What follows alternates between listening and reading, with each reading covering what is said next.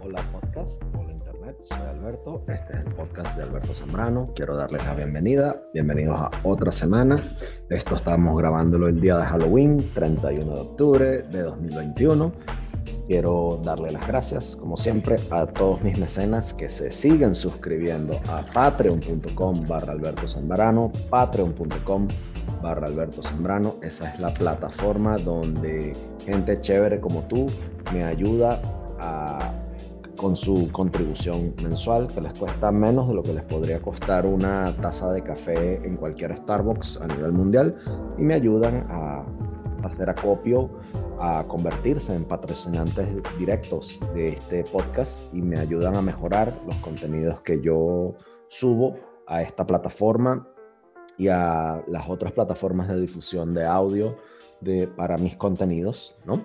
De igual manera, si tú quieres convertirte en un patrocinante, pues patreon.com barra Alberto Zambrano, patreon.com barra Alberto Zambrano es el sitio donde te puedes conectar, navegar hacia allá y poder revisar los distintos niveles de suscripción donde te puedes afiliar. A cambio de tu suscripción vas a obtener diversas recompensas como un Discord, obtener contenidos exclusivos, obtener... Eh, otras grandes sorpresas porque vienen cosas bien chéveres por allí. Eh, de igual forma, si tú te quieres convertir, eh, si eres emprendedor, si, tienes, si quieres que eh, comprar tiempo en este programa, pues en patreon.com barra Alberto Zambrano, al suscribirte, puedes hacerlo y puedes contactarme por ahí. Yo puedo promocionar tu marca en, esa, en esta plataforma, en este espacio. Este podcast también llega a ustedes gracias a Binance. Binance.com es la plataforma de, de, de intercambio de criptomonedas más grande del planeta. ¿okay? En la descripción de este audio tienes la oportunidad de poder suscribirte a Binance y abrirte una cuenta y que comiences a intercambiar tu dinero fiduciario por criptomonedas de mayor valor. Y por último, este podcast llega a ustedes gracias a Anchor.fm Anchor.fm es la plataforma de Spotify totalmente gratuita donde gente chévere como yo eh, puede colocar su audio sin un mínimo de escuchas y ser monetizado y distribuido a las principales plataformas de, de audio y de difusión de audios para los podcasts. Apple Podcasts, Google Podcasts, eh, Breaker, Spotify, la que tú quieras. Si tú quieres escuchar mi podcast, eh, puedes meterte en cualquiera de las plataformas que tú escuches para consumir tus audios, colocar el podcast de Alberto Zambrano y la mayoría de las veces ahí me vas a encontrar de igual manera en el motor de búsqueda de tu preferencia, el podcast de Alberto Zambrano, pones esa, eh, esas palabras y ahí vas, me vas a conseguir anchor.fm barra Alberto Zambrano, ahí me puedes conseguir. Y bueno, vamos a comenzar. Hoy vamos a hablar sobre inteligencia médica. Ustedes saben, una de mis, una de mis pasiones es el mundo de la inteligencia, es el mundo de la información, es el mundo de conocer cosas eh, y, la, inteligencia como una rama de, una disciplina organizada y, y estructurada. Como también sabrán, yo soy médico. Soy un médico, soy eh, estudié medicina en la Universidad Central y estudié una especialización en gerencia estratégica de negocios para la industria farmoquímica, alimentaria y cosmética en la Facultad de Farmacia de la Universidad Central de Venezuela. Y, una, en mi ejercicio profesional me desempeñé como oficial de inteligencia epidemiológica en el Ministerio de Salud. Entonces, la inteligencia médica, la seguridad y la la seguridad epidemiológica y la salud global siempre fueron áreas de mi competencia. Entonces hoy quiero compartir con ustedes algo que compete y me compete en mi área de, ejercicio profesional. Entonces quiero comentarles sobre lo que es la inteligencia médica, la seguridad, los riesgos globales y cómo esto nos afecta, sobre todo en una época donde estamos en tiempos de pandemia, en tiempos donde la necesidad de tener políticas públicas de, y políticas de salud son menester y cómo esto nos afecta. ¿Qué pasa? Que la inteligencia médica, lo que llaman la MEDINT, es, no es otra cosa sino la, es, una, es una rama de la inteligencia que resulta de la recolección, evaluación, análisis e interpretación de datos médicos extranjeros, biocientíficos y ambientales que ofrecen interés para la planificación estratégica y para la planificación militar y operaciones militares para, para conservar la fortaleza de la presta operacional de las fuerzas militares y de las fuerzas aliadas de una nación para conservar eh, su seguridad. Para, y, esto es competente tanto para las ramas militares como para las ramas civiles. Porque esto es importante, porque el uso y el abuso de la inteligencia médica hoy en día es sumamente importante, sobre todo cuando las enfermedades se pueden utilizar como armas. La emergencia del coronavirus es uno de los mejores ejemplos de ello. ¿Qué ocurre? Cuando un líder, de, un jefe de Estado, de repente sufre una capacidad disminuida de formular juicios de alta calidad y decisiones de valor, la paz internacional y la seguridad se comprometen.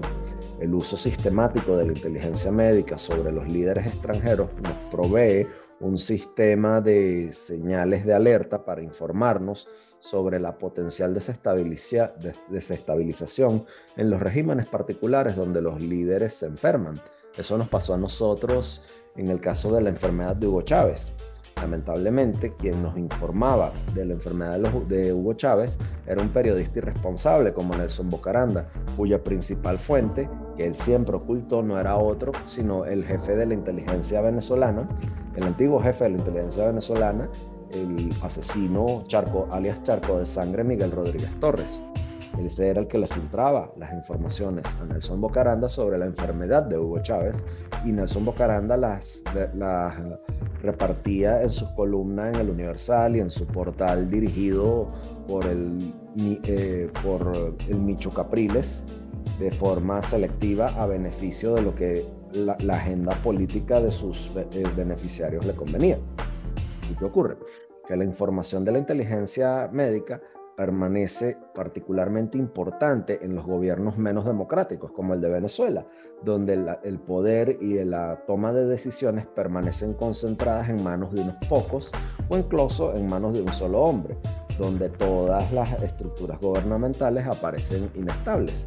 Y eso es lo que ocurrió. Surge el Pacto de La Habana, en, el caso venezolano, y ese tipo de cosas. Entonces, ¿qué, qué ocurre? Que la sucesión no, está, no estaba bien establecida y eso le ayuda, y ese tipo de advertencias y ese tipo de, de precauciones le ayuda a las, a, a las sedes diplomáticas y a los tomadores de decisiones preservar sus opciones ante regímenes bien inestables.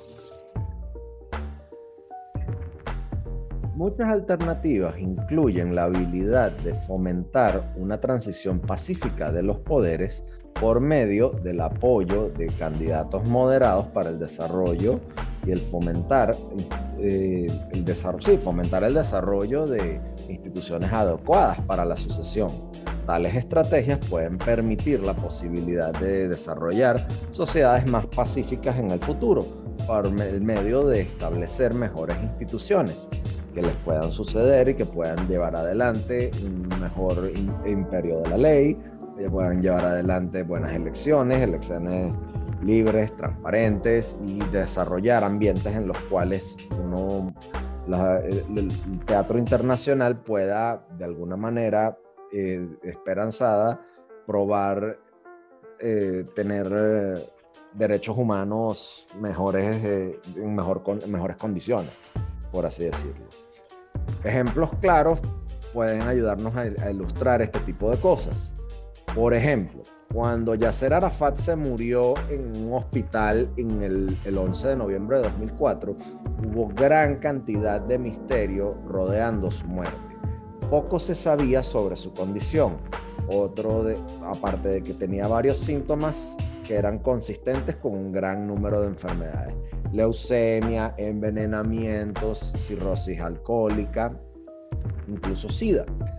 A, eh, a, la luz de tales incertidumbres, varias especulaciones surgieron alrededor de ello. Y hoy en día todavía, se debate de qué murió Arafat.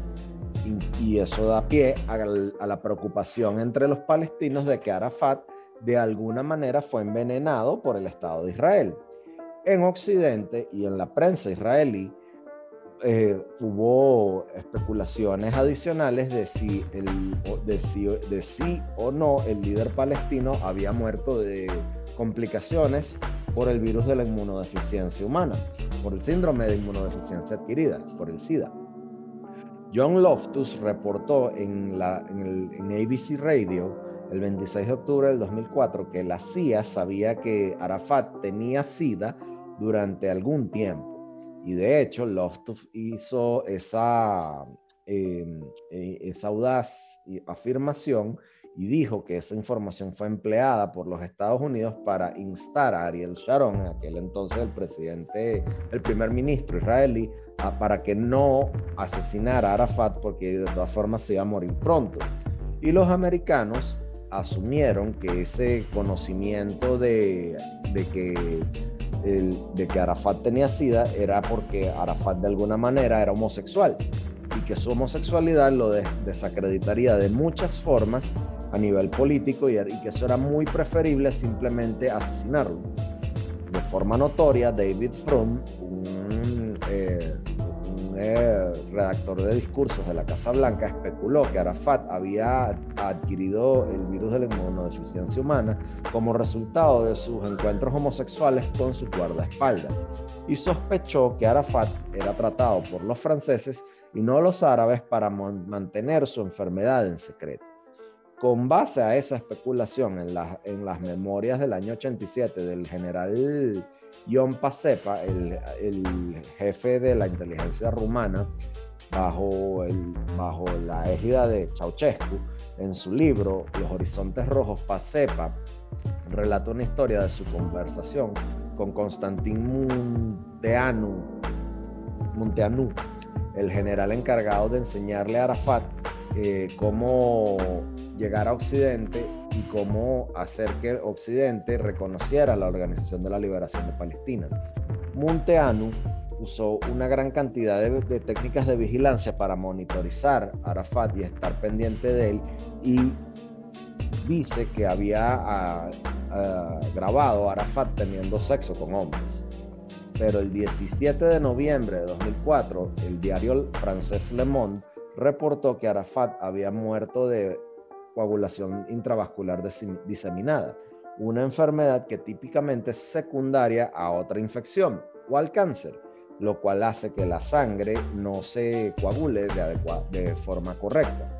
Y el sobrino de Arafat, Nasser al-Kidwa, dijo que después de ver el, archivo médico, la, historia médica de Arafat, que quizás la la posibilidad de que su tío haya sido envenenado o que haya tenido leucemia fueron descartadas y que no había una causa de la muerte definitiva eh, y que no había sido revelada.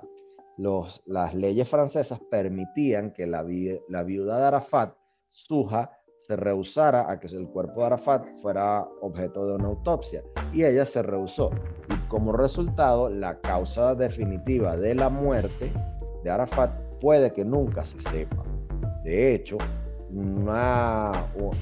cuando soltaron y hicieron públicos la historia médica de Arafat, solo intensificó la controversia concerniente a la causa de su muerte. Una investigación ministerial palestina sobre la causa de la muerte terminó siendo inconclusa. El primer ministro palestino Kurey dijo en aquel momento que los doctores, tanto franceses como palestinos, no podían hallar la causa de la muerte, pero descartaron infecciones, cáncer, envenenamiento o sida. El reporte notó que Arafat había muerto de una apoplejía masiva resultando de una coagulación intravascular diseminada y concluyó que Arafat y su estado clínico presentaron varios síntomas los cuales no podían ser identificados en el marco de la entidad nosológica, y, eh, es decir, el estudio de las, enfermedades, de las enfermedades que lo llevaron al hospital. Esa indecisión y esa incertidumbre sobre este reporte médico solo le sirvió a la prensa para echarle más, más ah, leña al fuego. Y la prensa sionista de Haaretz dijo que ah, la historia médica de Arafat había revelado que, había, que el hombre se había muerto de, un, de, una bacteria que había envenenado su sangre. Entonces el SIDA o una o era, era posible que se haya muerto de SIDA, según Haaretz, o de que le hayan envenenado la cena durante una de sus estancias en, en su cuartel general de Ramallah el 12 de octubre de 2004. De hecho, el, médico de Arafat, su doctor, que no lo trató en Francia, dijo que Israel le había dado, le había inoculado el, HIV a Arafat para, para disfrazarlo de envenenamiento. y si estudias cómo, si tú sabes cómo se contagia el HIV, eso es muy poco probable y muy poco verosímil. Eh, es no, no está de más decir que el gobierno israelí de forma categórica niega ese tipo de alegatos de que estuvo en algún, involucrado en alguna conspiración para envenenar a Arafat y eso siempre cae dentro del, velo del plausible deniability. Y bueno, siempre se, se, escudan con la siempre se escudan con, con, la institucionalidad del Estado y a cuenta de que ellos son una democracia en el Medio Oriente cuando en realidad son una teocracia el New York Times revela que el, que el archivo médico de Arafat fue analizado por fuentes israelíes y daba una interpretación bastante distinta. Reportaba que Arafat había muerto de una apoplejía que resultó de un trastorno de la coagulación causado por una infección no identificada. Y su análisis sugería e indicaba que el envenenamiento era muy poco probable y, descartaba el rumor de que se haya muerto de SIDA, aunque notan que eh, no, no, de que Arafat no le hicieron una prueba de HIV y que esa omisión la hayan extraña. El Times especuló con base a una, a una, consulta que le hicieron a un hematólogo americano que la infección subyacente de Arafat haya resultado de una diverticulitis que es una enfermedad del intestino que causa infecciones sistémicas si no son tratadas. Y esa controversia y sus implicaciones aptan de forma muy apta y muy adecuada eh, demuestran que la información médica puede ser empleada para manipular la imagen pública de un líder. La causa de la muerte de Arafat tiene implicaciones políticas bien claras y hay muchas razones por las cuales muchos eh, actores políticos quisieran desear o hacer público o suprimir ciertas informaciones. Si Arafat hubiese obviamente sido envenenado, tales hallazgos sin duda hubiesen producido repercusiones severas en la, población palestina que hubiese culpado a Israel por el asesinato. Pero si Arafat, se hubiese muerto de SIDA, su recuerdo se hubiese hecho mucho más manchado en una cultura que no ve con buenos ojos la homosexualidad. Y en este caso, así como en otros, la información médica que concierne a líderes de gran importancia tiene profundos efectos en, unos, en una gran cantidad de, resultados significativos, los cuales incluyen decisiones políticas por parte de varios países, las percepciones de la población y los legados de esos líderes. Ese ejemplo nos da una, nos permite eh, hacer una serie de preguntas y asuntos que nos dan, eh, de alguna manera, nos permite hacernos la, la, pregunta sobre cómo hacemos uso y abuso de la información y la inteligencia médica.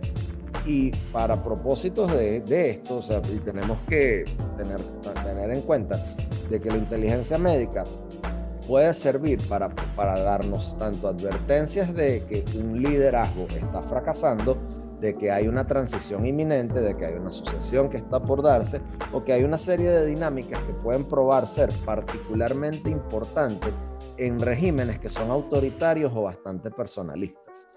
Pasó en Venezuela. Y a la inversa, tales factores pueden ser eh, decisivos para terroristas que busquen derrocar algún, algún gobierno. Ahora, ¿es ese tipo de inteligencia y su recolección anómala o debería ser un, un operativo estándar por parte de las agencias que las recolectan? Y es, es importante obtener y retener información médica de líderes extranjeros para, para adecuadamente y propiamente evaluarla deberíamos emplear esa, ese tipo de información para de, alguna manera dictar políticas oficiales o estrategias no oficiales hacia algún régimen en particular.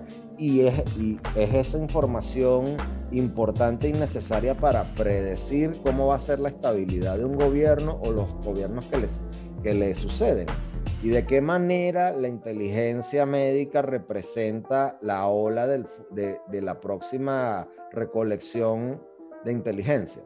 O sea, cómo, cómo los gobiernos deben hacer más para proteger la información sobre sus propios líderes o debe alguna política comprometer los valores democráticos que algún gobierno eh, haga bandera como, como, como cultura organizacional. Entonces eso es una de las cosas que tenemos que explorar. A veces hay indicadores en los signos y síntomas que los líderes despliegan eh, y exhiben que nos ayudan a determinar sus condiciones y que pueden afectarlos y que pueden ayudarnos a, a identificar eh, un ejemplo claro es cuando Chávez estaba en su enfermedad ya tardía y estaba todo, todo gordo, todo hinchado y era porque estaba teniendo un síndrome de Cushing por los esteroides que le colocaban para poder llevar adelante la campaña electoral. Entonces saltaba las, las sesiones de quimioterapia y lo, lo, lo, lo inundaban con esteroides y los esteroides le causaban un síndrome de Cushing. Otro ejemplo sofisticado de esta clase es el de esta clase de análisis es el del liderazgo a distancia, es el que puede proyectar el, el que proyectó para la CIA el psiquiatra Gerald Post eh, sobre el estado mental y, y las características de las personalidades de los líderes con base a sus discursos y su comportamiento. Gerald Post fue el director del Centro de Análisis y Comportamiento de Personalidades de la CIA, un grupo que dirigió durante 20 años entre 1965 y 1986. Y el propósito de crear ese tipo de institución eh, era el de asumir que un análisis de personalidad de los líderes extranjeros le daría al gobierno americano información sobre cómo lidiar con ese tipo de individuos. En caso de que hubiera una crisis, los Estados Unidos serían capaces de poder divisar respuestas alternativas u ofrecer ciertas formas de ayuda para compensar a las dificultades que les imponen cierta, cierto tipo de liderazgos, especialmente aquellos que podrían tener líderes que pierdan control sobre los mecanismos del poder. Obviamente, los problemas más importantes eh, giran en torno al poder físico que se debilita o las enfermedades psicológicas en líderes que tienen control sobre armas nucleares. Y eso era de, preocupa, de gran preocupación, por ejemplo, en los, durante los años en los que Boris Yeltsin era presidente de Rusia y tenía una variedad de enfermedades como su enfermedad cardíaca, sus úlceras estomacales, las neumonías que le dieron y su ominoso alcoholismo. Conocer la el estatus médico y psicológico de los líderes le ayudó a la inteligencia, de la comunidad de inteligencia americana a predecir e interpretar el comportamiento de los líderes y de, cómo se comportaban la política extranjera de sus adversarios. Y tal tipo de conocimientos ayudó a los Estados Unidos a mejor predecir y prepararse para casos en los cuales el liderazgo de esos países eh, o sea, fracasaba y habían transiciones en países que tenían regímenes muy autoritarios y que eran políticamente inestables. Obtener tal información médica y tal inteligencia de forma sistemática le permitía a las organizaciones de la comunidad de inteligencia poder enmarcar escenarios probables y razonables para crear respuestas institucionales y procedimientos adecuados.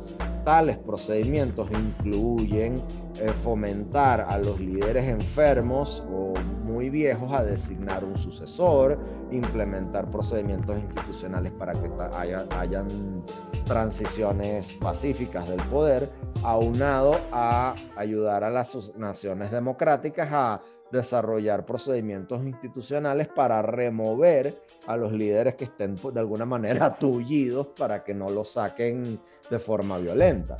Y el aumento, o, y que hayan aumentos de, dictaduras y líderes abusivos, de que no hayan sacudones violentos, de modo, o que no, eh, emerja otro líder político dictatorial.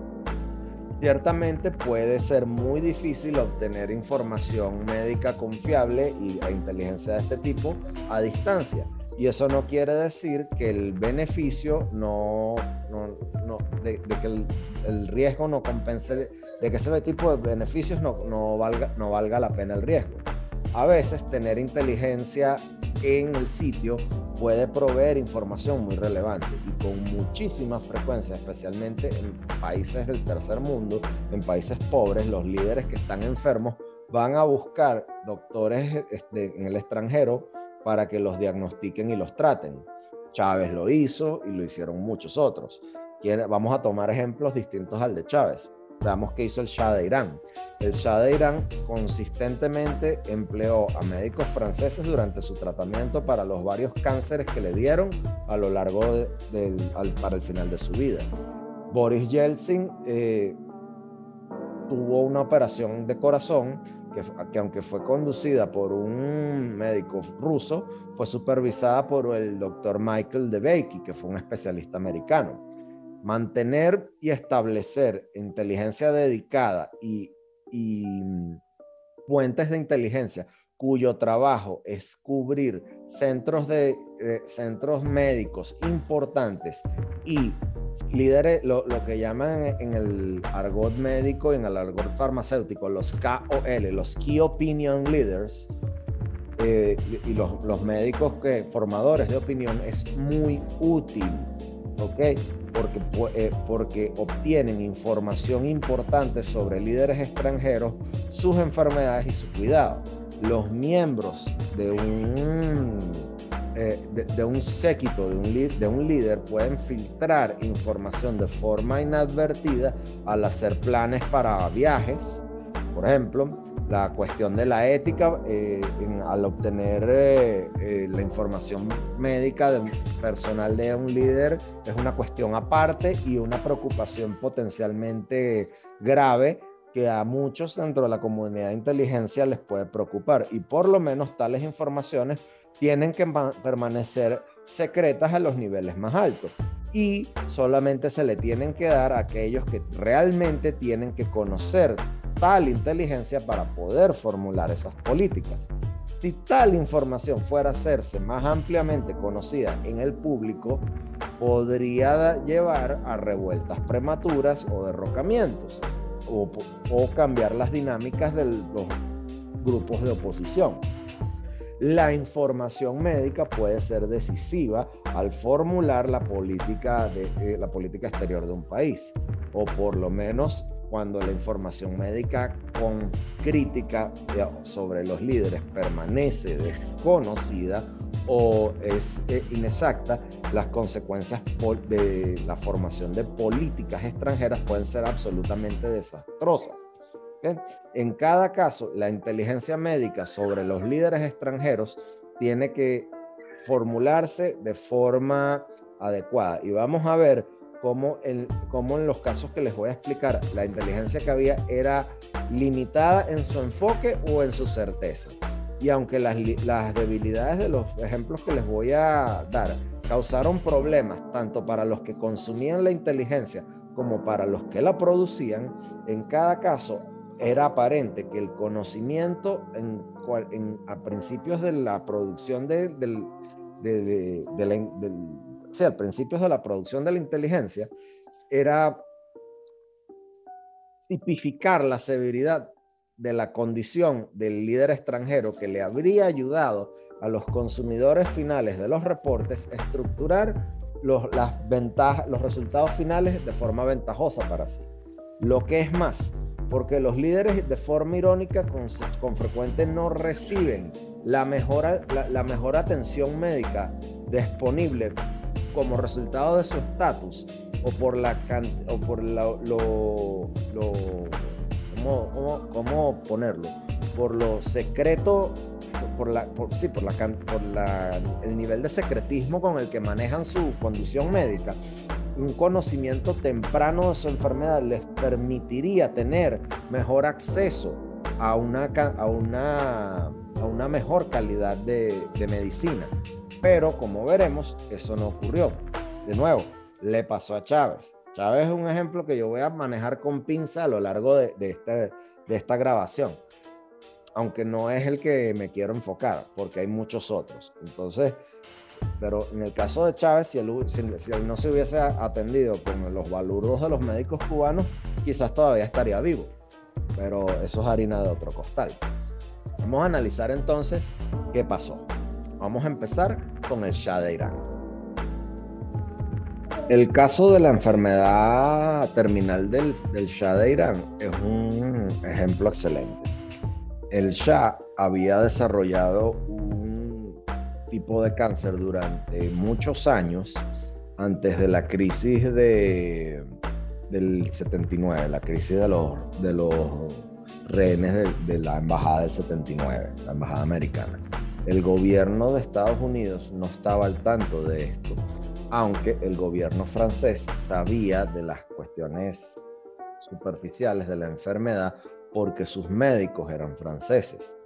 Su enfermedad, la del Sham, empezó a tomarle y a ocupar una gran cantidad de su tiempo y su energía y empezó a prestarle cada vez menos atención a sus cuestiones de Estado notando este tipo de vulnerabilidades, el ayatollah Khomeini planeó su retorno a Irán desde su exilio en Francia.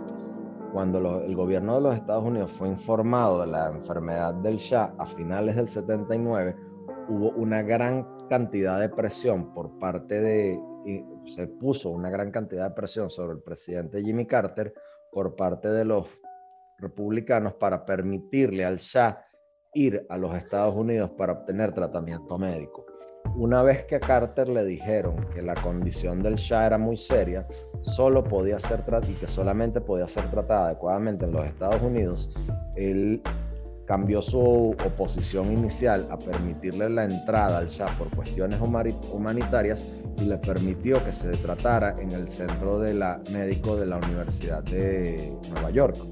A los días, rehenes americanos fueron secuestrados, ciudadanos americanos fueron tomados como rehenes en la embajada de Teherán por terroristas eh, disfrazados de estudiantes iraníes con el apoyo del ayatollah y fueron mantenidos como rehenes por, durante más de un año en, el un fiasco eh, terrible con consecuencias terribles para el gobierno de Jimmy Carter.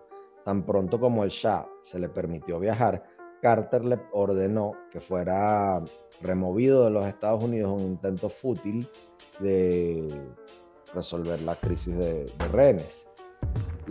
las cuestiones específicas sobre la enfermedad del Shah son bastante complicadas porque se empezó a enfermar en el, a finales del 73 cuando tenía cerca de 40 años, en la cuarta década de su vida. Al principio tenía un problema vago gastrointestinal, pero luego desarrolló eh, eh, esplenomegalia, que es un, vaso aumentado de tamaño. Ah, en el año 1974, un hematólogo francés de mucho renombre a nivel mundial, el doctor Jean Bernard y su colega, el doctor, el doctor Flandrin, eh, pues, lo trataron, porque el Shah le tenía un gran temor a la exposición eh, pública de su enfermedad, él no, no, le permitía a los doctores hacer pruebas eh, definitivas de su enfermedad. El Shah había escogido a estos médicos franceses por una razón bien particular. Tenía mucha confianza en su discreción. Su desconfianza de los británicos era tal que él estaba seguro de que de alguna manera los británicos se iban a beneficiar de cualquier enfermedad, que él tuviera.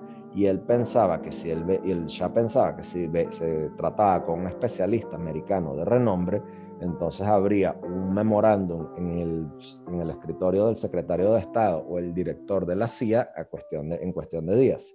Si Washington sabía que el Shah estaba enfermo, no podría esperar el mismo apoyo de los americanos que disfrutara, que disfrutaba y que podría ser abandonado por sus aliados. La gran civilización se derrumbaría. Cuando su cáncer fue revelado en el 79, los oficiales americanos dijeron que, lo sabían con antelación y el apoyo con él, fue, el apoyo hacia él era mucho, era mucho menor.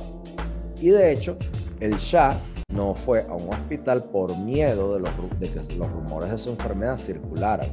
Eso puso a los doctores franceses en, una gran desventaja, porque no le podían hacer las pruebas para poder hacerle un diagnóstico. El Shah insistía de que ellos tenían, de que los doctores tenían que hacer lo mejor que pudieran sin un diagnóstico firme. Y los doctores sospechaban que el Shah tenía una leucemia linfocítica crónica pero el doctor personal del Shah, Abdol Karim Ayadi, le pidió a los doctores franceses que no usaran la palabra cáncer o leucemia al hablar de la, o al decirle al Shah sobre su condición médica.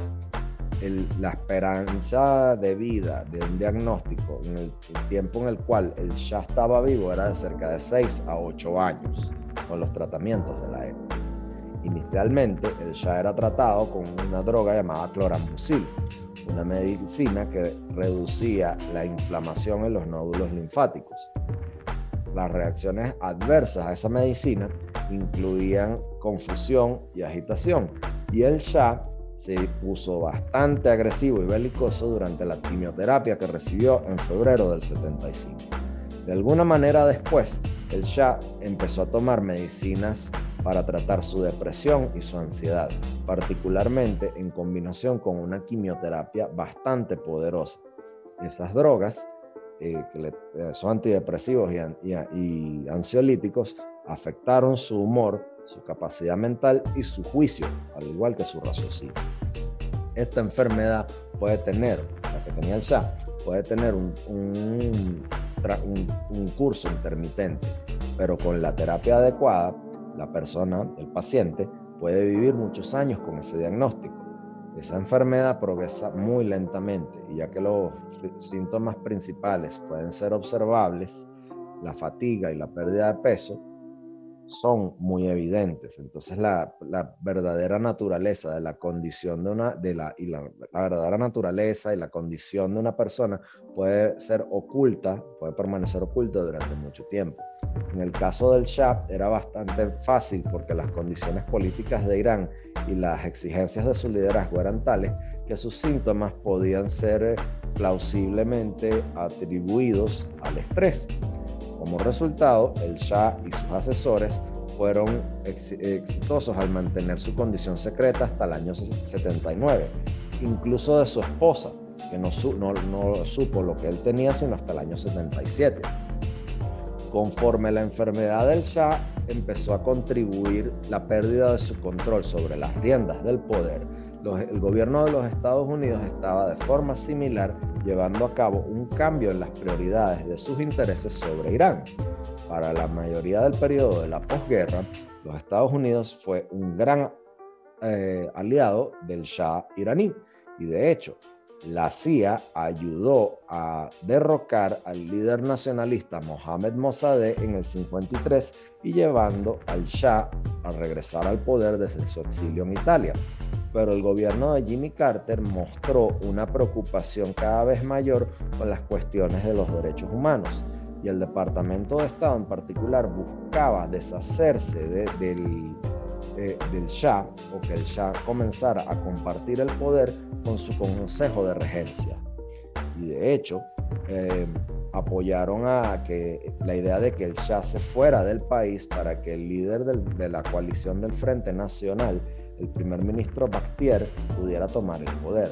pero el asesor de seguridad nacional Brzezinski, se, eh, se opuso a ese tipo de iniciativas y fomentó la idea de que el Shah tuviera una mano más dura en, lo que era retomar el control, de, el control sobre el territorio iraní.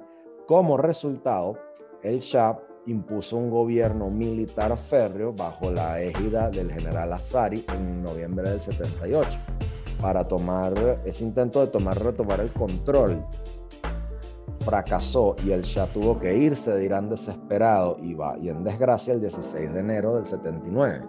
Luego de varias paradas en Egipto y Marruecos, terminó en un exilio en las Bahamas. durante su exilio, la condición física del Shah se fue deteriorando fue diagnosticado con un cáncer llamado síndrome de Richter en marzo del 79. El tratamiento para esto hubiese sido quitarle el vaso. Sin embargo, el Shah rehusó esta forma de tratamiento porque le tenía mucho miedo a de que lo asesinaran en la mesa operatoria y decidió someterse a la quimioterapia. El tratamiento era una combinación de cuatro drogas, ¿ok? Y esa, eh, y esa combinación era un eh, sigue siendo un tratamiento estándar en la enfermedad de Hodgkin, que es la, donde es la más efectiva. En el caso del SHA, los efectos adversos eran muy graves y tuvo que parar el tratamiento antes de lo deseado fue alrededor de esa época en la cual el Shah empezó un tratamiento con esteroides con sus efectos y, secuelas concomitantes que pasaban desde euforia a la depresión después de ser ajustados. Durante ese tiempo, el gobierno de las Bahamas no le extendió la visa al Shah. Henry Kissinger intervino para conseguirle un asilo al Shah y el Shah se mudó hacia México a principios de junio. Para cuando el Shah llega a México ya estaba sufriendo de una ictericia severa que resultaba de su cáncer. Los doctores mexicanos que no estaban informados de las condiciones subyacentes del Shah le diagnosticaron malaria y como resultado a este punto uno de los asesores del Shah, Robert Armao, llamó a su amigo Joseph Reed que, al igual que Armao, trabajaba para David Rockefeller y le solicitó un especialista en enfermedades tropicales. Reed llamó a su médico personal, el doctor Benjamin King, un especialista en enfermedades tropicales como la malaria, para que viera al Shah. King viajó a, México, vio y trató al Shah y concluyó que el, este necesitaba un, eh, un, un equipo diagnóstico mucho más sofisticado que solo estaba disponible en los Estados Unidos para poder tratar la condición del Shah. En ese punto, Reed llamó a David Newsom en el Departamento de Estado para informarle la condición del Shah y pedirle que lo dejaran entrar en los Estados Unidos para un adecuado tratamiento médico. En ese entonces no había una determinación médica independiente por parte del gobierno de los Estados Unidos con respecto a ese caso. Y el Departamento de Estado, el oficial médico del Departamento de Estado, el doctor Evan Dustin, simplemente aceptó la recomendación de King para transferir al Shah a Nueva York. King, por su parte, dice que le dijo a Dustin que el Shah podía ser tratado en México, pero que prefería llevarlo a Nueva York de ser posible. Nótese que para esta fecha nadie en el gobierno de Estados Unidos estaba adecuadamente y apropiadamente informado de la verdadera naturaleza de la enfermedad del Shah, a pesar del hecho de que él había sabido, de que ellos, habían, de que ellos en el gobierno habían sabido que tenía cáncer durante más de cinco años. El gobierno de Estados Unidos no le informaron la naturaleza verdadera de la, de la de, la, naturaleza de la condición médica verdadera del Shah hasta que David Rockefeller la reportó en septiembre del 79. Luego de una conmoción política muy grave, el 23 de octubre, el Shah lo dejan entrar al hospital de Nueva York, donde se determinó que su ictericia estaba causada por una vesícula biliar eh, bloqueada. que fue removida por una colecistectomía un par de días después, en lo que terminó irónicamente siendo una un trabajo quirúrgico de colecistectomía muy mal practicado.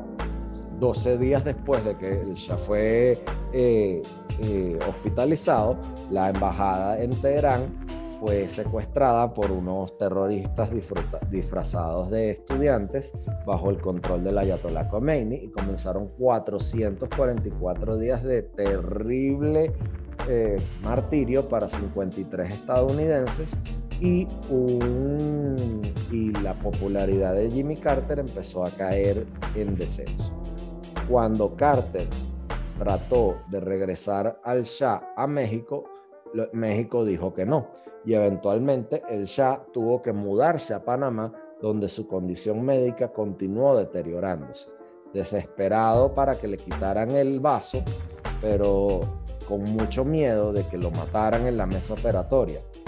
Las batallas de los tratamientos entre los médicos americanos y los doctores panameños por la salud del Shah y, y quien tenía más autoridad ahí llevaron a la paranoia del Shah a niveles inesperados. Mientras tanto, el gobierno iraní pedía la extradición del Shah de Panamá para que eh, fuera juzgado por crímenes de guerra y crímenes contra la humanidad. Eventualmente, el presidente Carter intercedió y al Shah le dieron asilo en Egipto. El Shah voló a Egipto el 23 de mayo del 80, un día antes de que se acabara la fecha tope para su extradición en Panamá. Cinco días después, un equipo americano lo opera en Egipto para quitarle el vaso. Pero ese tratamiento fue muy tarde y se murió el 27 de julio de 1980. Tres puntos de este caso merecen especial atención. Primero, si el gobierno de Jimmy Carter hubiese sabido con, previo, con previo conocimiento, hubiese tenido previo conocimiento de la, de la severidad de la enfermedad del Shah, quizá les hubiesen quizás estuviesen advertidos y estuvieran mejor preparados para la pérdida, su pérdida de poder en, en, lo que sería la revolución iraní, en, víspera, en la víspera de la revolución iraní.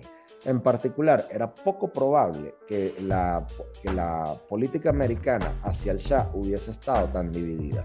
Zbigniew Brzezinski no hubiera sido tan entusiasta de fomentarle al Shah que reprimiera y se mantuviera fuerte y, y que eh, fuera tan jodido con su poder si hubiese sabido cuán enfermo estaba y una crisis, de, y una crisis sucesorial hubiese, se hubiese dado en cuestión de tiempo.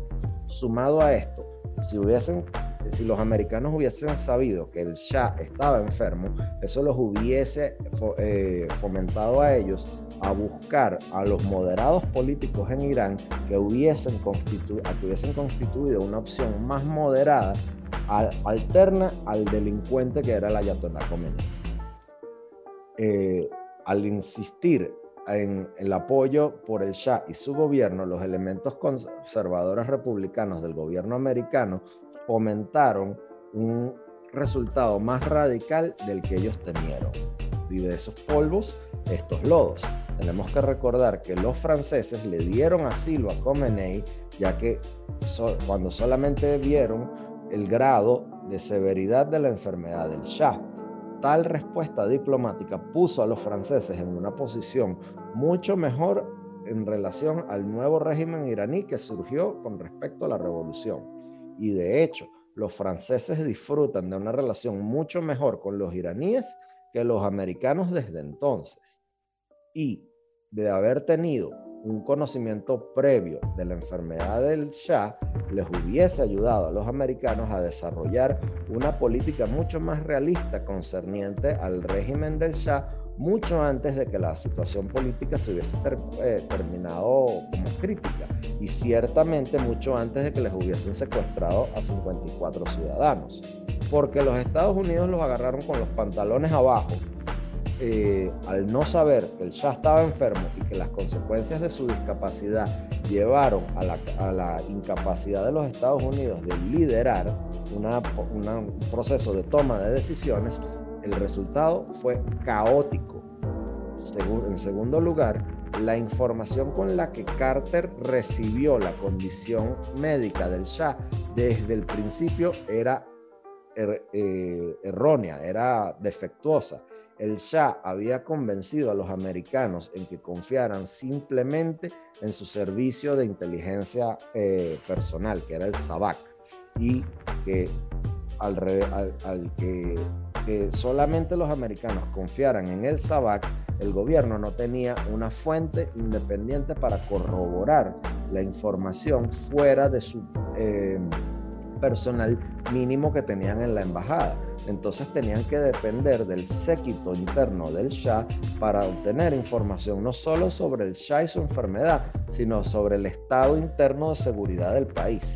De este modo, los americanos les, cayó por sorpresa que él ya estaba enfermo, estaba muy mal y por ende la, profundidad del, alcance que tenía el líder fundamentalista, el, Ayatollah Khomeini, también era un, grave problema. Sumado a esto, la inteligencia que Carter poseía previo a, permitirle al Shah entrar al, país era patentemente falsa, porque no había ningún tipo de chequeo de esta información para determinar su autenticidad.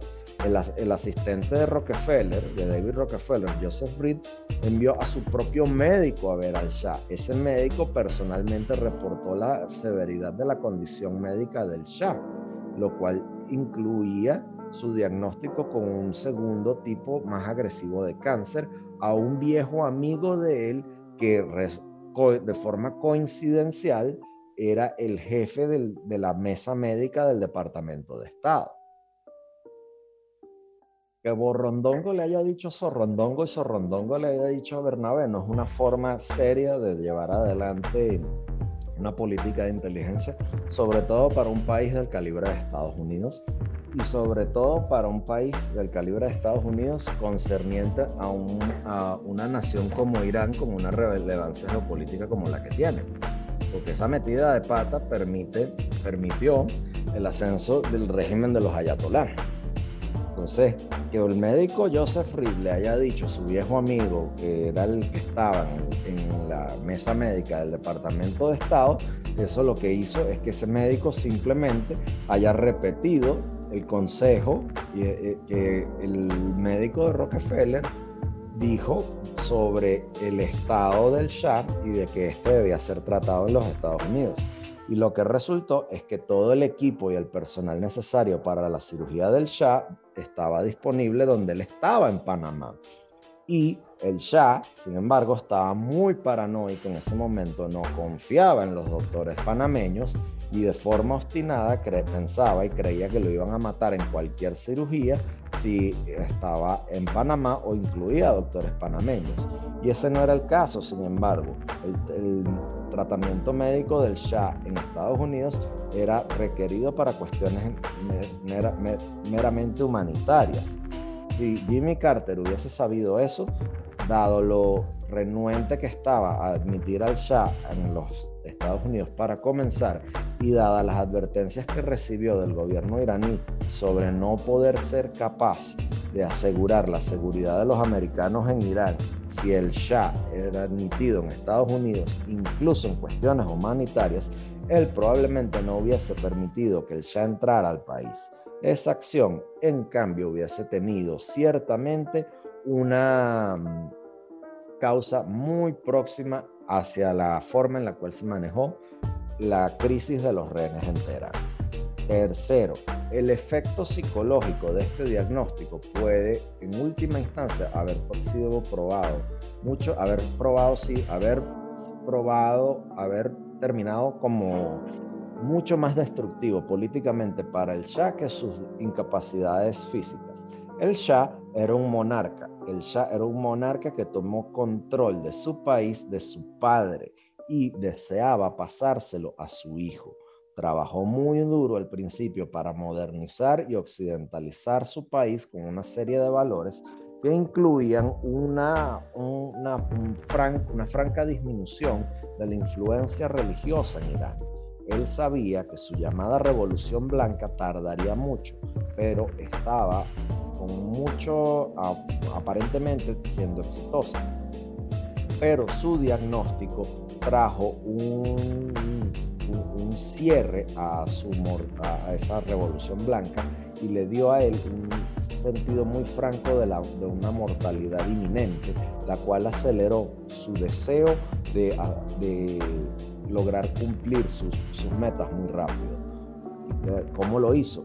Bueno, él rompió con la OPEP el año que lo diagnosticaron, rompió las relaciones con la OPEP el año que lo diagnosticaron. El flujo rápido de, del dinero del petróleo a su país bajo un, eh, o sea, eh, o sea, el flujo rápido de petróleo era eh, algo que no lo supo aprovechar bien y que los clérigos fundamentalistas, esos viejos embatolados iraníes que lo sucedieron, sí lo hicieron. Y tales esfuerzos por parte del Shah de asegurar su lugar en la historia más rápidamente de lo que él quiso, irónicamente aseguraron su fracaso político.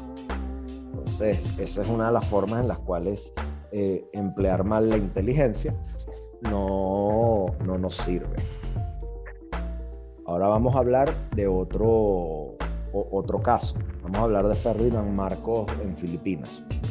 El gobierno de apoyo del gobierno estadounidense para el líder filipino Ferdinand Marcos duró tanto y fue tan complejo como, lo fue quizás la relación con el Shah su gobierno largo, tiránico y dictatorial sobre la vida filipinas terminó a mediados de los 80. el gobierno de Ronald Reagan ayudó a catapultarlo del poder.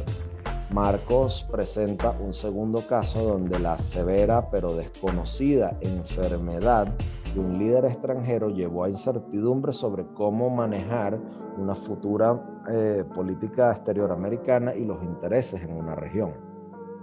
Marcos tenía eh, un, trasfondo y una historia fascinante.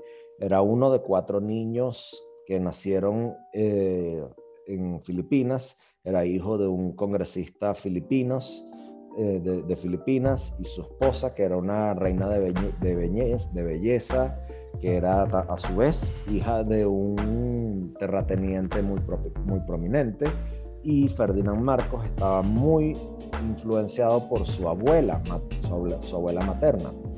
Eh, Fructuoso Edralin le dijo al joven Marcos, su abuelo materno, perdón, era Fructuoso Edralin, que le dijo a un joven Marcos todo sobre la revolución de 1896 y cómo la usurpación de los Estados Unidos en las Filipinas de los españoles eh, luego de la guerra hispanoamericana en 1898.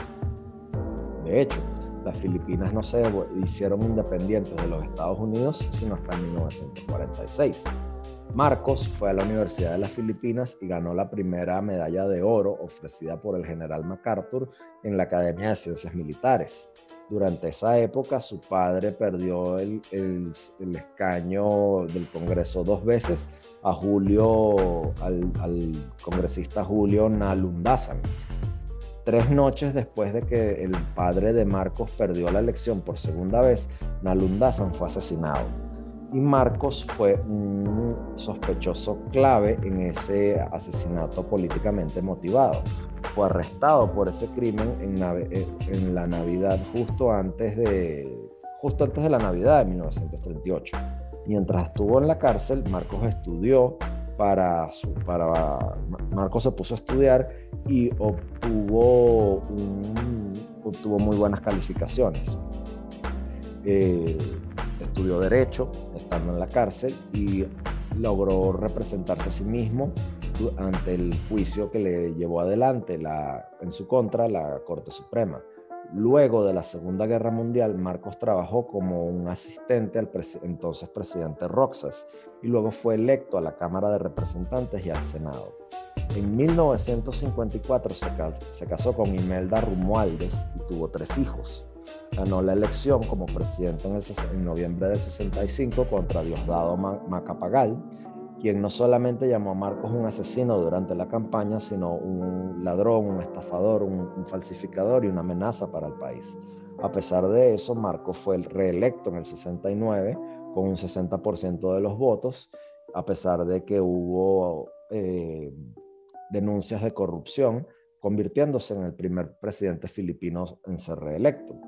Luego de varios problemas que emergieron en las Filipinas durante su gobierno, incluyendo insurgencias comunistas y musulmanas y problemas cada vez mayores con, con delincuencia y violencia, Marcos en un intento de Ah, Marcos eh, llevó adelante un intento de asesinato contra su ministro de la Defensa, Juan Ponce Enrile, y utilizó esto como una excusa para declarar una ley marcial el 21 de septiembre del 72. Ponce después reveló que ese intento de asesinato era simplemente una pantalla para ese entonces, Marcos montó una nueva constitución que esencialmente le permitió mantenerse en el poder lo, el tiempo que él quisiera y nombrar a todas las autoridades del gobierno. Ferdinand Marcos no declaró un fin a la ley marcial sino hasta el 17 de enero del 81 dos años después de que el líder principal de la oposición, Benigno Aquino, regresara del exilio en los Estados Unidos y fuera asesinado de un tiro en la cabeza después de que llegara al aeropuerto de Manila el 21 de agosto del 83. Su asesino fue, eh, fue fusilado, pero una investigación determinó de que ese militar había participado, de que los militares participaron en el en el asesinato de Aquino. Sin embargo, aquellos que sospechaban del crimen les permitieron, y aquellos que se sospecharon que estuvieron en el crimen les permitieron estar libres. El funeral de Aquino fue la protesta pública más grande de Filipinas, en la historia filipina y resultó en el nacimiento del movimiento popular, el poder popular, liderado por su esposa, por su entonces viuda y ahora por su esposa y ahora viuda, Corazón Aquino. Bajo, eh, presión política extrema, en noviembre del 85, Marcos anuncia que las nuevas elecciones presidenciales serían hechas en el 86. Corazón Aquino se lanza a la presidencia. La elección se hizo el 15 de febrero del 86 y Marcos fue declarado ganador.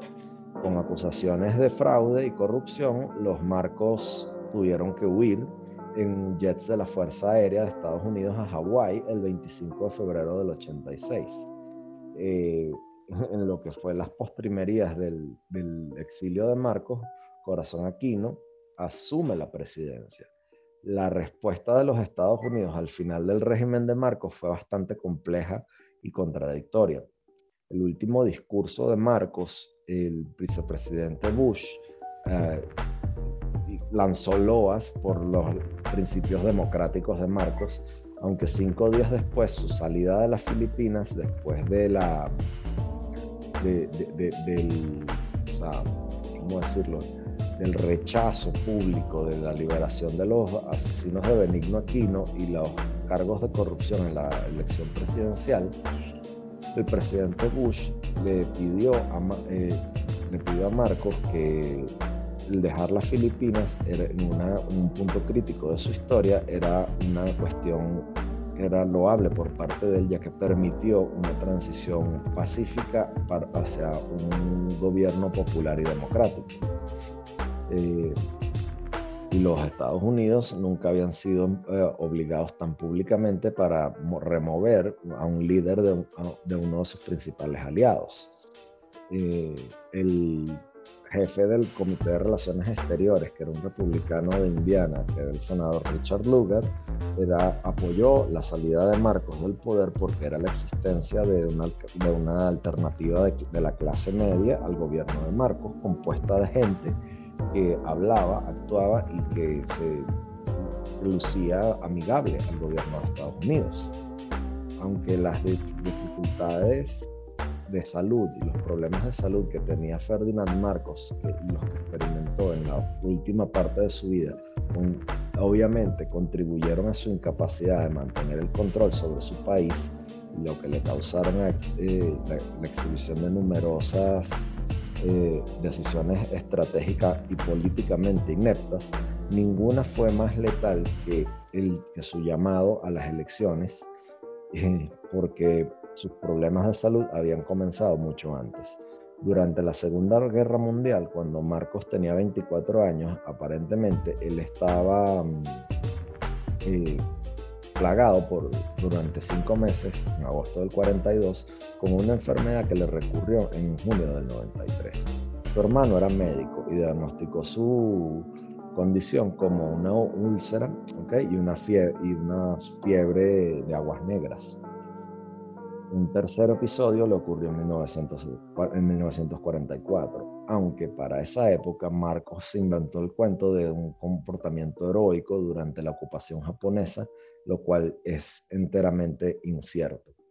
Claramente esos episodios representan el inicio de su eh, enfermedad principal, un lupus eritematoso sistémico, que es una enfermedad autoinmune del tejido conectivo esa enfermedad es principalmente encontrada en mujeres jóvenes y causa inflamación de los múltiples sistemas del cuerpo, que incluye el riñón y sus corazones. El riñón y corazones, los riñones y el corazón, quiero decir. Y progresa con periodos de exacerbación y luego de remisión.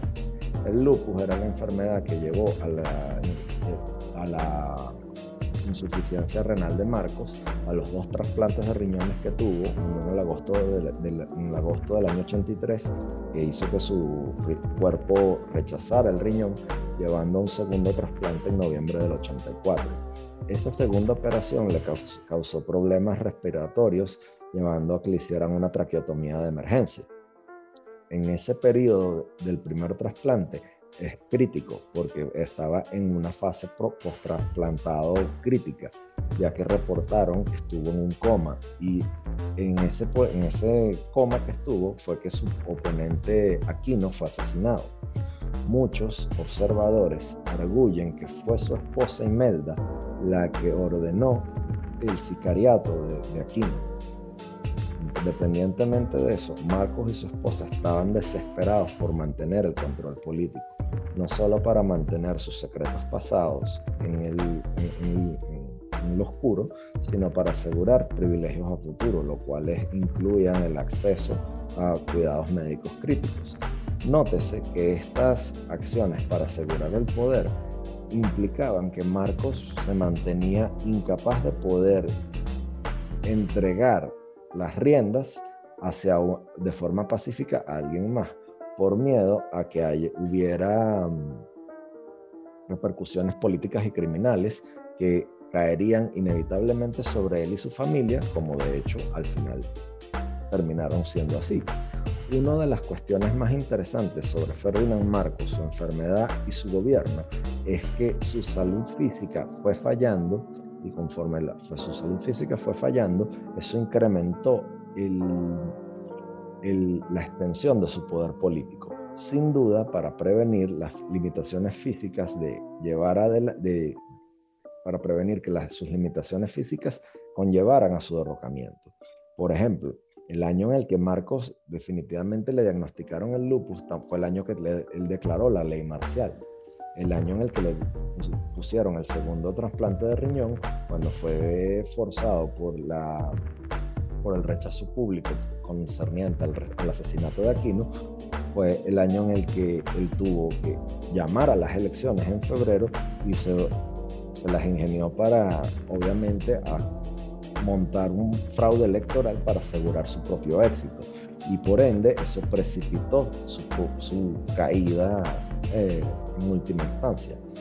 Sin embargo, la severidad aparente de la enfermedad de Marcos nunca fue entendida o apreciada por el gobierno americano en el momento. Comenzando en 1984, numerosos memos del Departamento de Estado y telegramas indican que el gobierno de Marcos tenía informaciones generales sobre el declive de su salud, pero ninguno estaba, ningún oficial estaba completamente informado ni estaban completamente al tanto de la naturaleza o extensión de los problemas de salud de Ferdinand Marcos.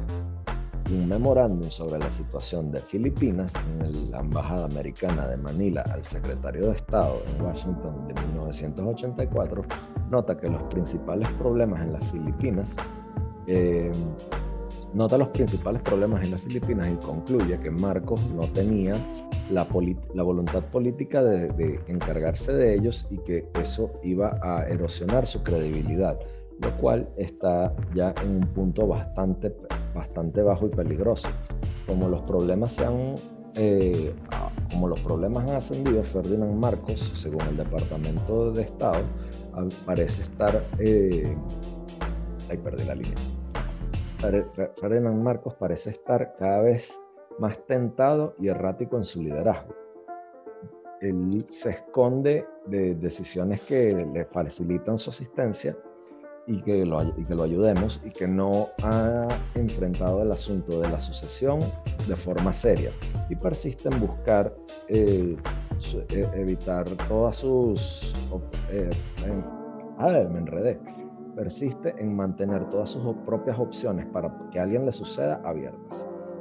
En este momento no parece, eh, no parece que en agosto él haya tomado los cálculos políticos de una de, una determinación para proteger su poder personal y los intereses de su familia inmediata y extendida.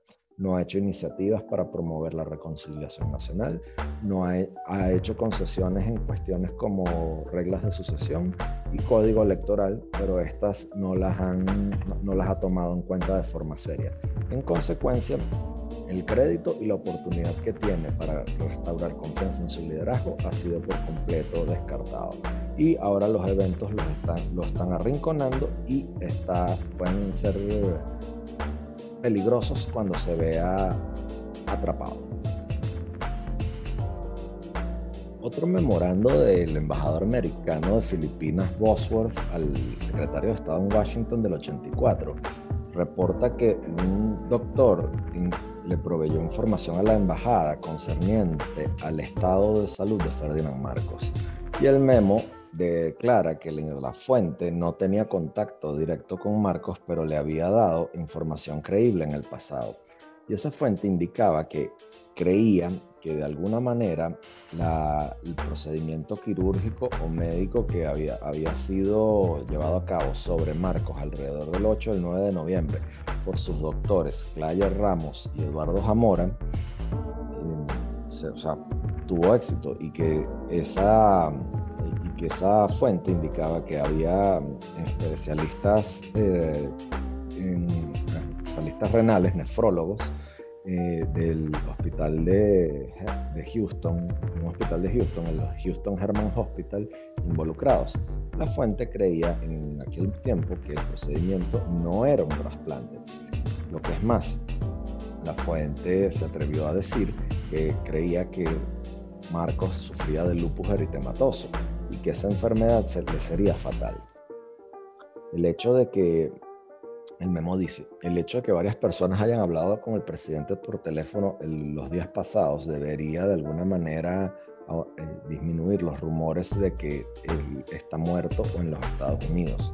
No van a acabar con las preguntas y las preocupaciones sobre la salud de Ferdinand Marcos. Y todo el mundo eh, está claro que todo para todos que eh, Malaga, Malaganang trata de manejar las noticias sobre el presidente y la pregunta es ¿por qué? Todavía tenemos muy poca información sólida sobre la salud de Ferdinand Marcos o su paradero. En un memo separado de noviembre de 1984, reporta una fuente que había validado una mm, información sobre el una información publicada en Business Day sobre el antiguo ministro de Información, Francisco Tatat. Y Tatat había citado a una fuente que alega que Marcos le habían hecho una operación, el miércoles 14 y las fuentes decían que la operación era un éxito. Tatat eh, había dicho que dos operaciones, una para los riñones y una para su corazón, eran necesarias, pero que no sabía cuáles de las dos habían sido llevadas a cabo. De forma separada, los corresponsales en Manila eh, nos llamaron el 20 de noviembre para decir que una copia del archivo médico de Marcos era, era, estaba en su poder y que se habían rehusado a compartirla con ellos, pero que les daba detalles en parte y expandía el, el artículo que había escrito Tatat. Ninguna de las informaciones que tenían los, los americanos en ese momento lucían como certeras y el personal de la embajada sabía que el presidente Marcos estaba bastante enfermo. Solamente no estaban seguros de qué era lo que tenía y cuán severo era. Entonces, en noviembre del 84, ellos cuestionaron la información del memorándum que les leí anteriormente y decían que aunque muchos filipinos em, especulan de que Ferdinand Marcos tiene lupus, muy pocos especialistas reputables están de acuerdo. Sin embargo, los clamores de que este conocimiento está basado sobre sus contactos médicos es limitado. Se nos han dicho de que el presidente ha desafiado y ha, superado todas las probabilidades. Y también no se nos ha dicho de que un inmunólogo que ha trabajado con muestras de su sangre en el pasado, en los últimos meses ha tenido acceso a varias muestras de su sangre que estaban en un nombre distinto, pero basados en experiencias previas, están estamos en la certeza de que son de Marcos. El análisis de estas muestras dieron un marcado deterioro en la salud de, en los últimos días. Eh, esto nos da razón para creer que el presidente continúa en sus funciones tan bien como lo están, aunque el presidente ha recientemente vuelto a contactar a su curandero favorito la primera aparición pública de Marcos en una reunión de gabinete en diciembre de 1984 estuvo claramente diseñada para demostrar de que estaba fuerte y sano. Y se levantó la camisa al nivel del pecho y se eh, mostró su pecho para demostrar de que no tenía cirugía, no, no tenía cicatrices quirúrgicas y una traqueotomía. Lo que es más, un oficial de la embajada notó de que él no mostró sus lados o su espalda, que son los sitios donde probablemente se hacen las incisiones, donde seguramente se hacen las incisiones para las cirugías de, trasplante renal. Las preocupaciones sobre la sucesión en el caso de la incapacidad presidencial empezaron a tomar eh, pie en, los memos del Departamento de Estado en diciembre del 84 y en enero del 85 un memorándum notó que de acuerdo con una, fuente, el presidente estaba deteriorado en su salud y que su condición médica se estaba eh, acabando, se estaba socavando y que hasta un resfriado podría, podría acabar con su vida y podría ser una enfermedad muy letal porque las circunstancias eran terribles para Marcos y que básicamente el miedo de una, de, una infección es lo que mantiene a Marcos tan cerca de Malaganán.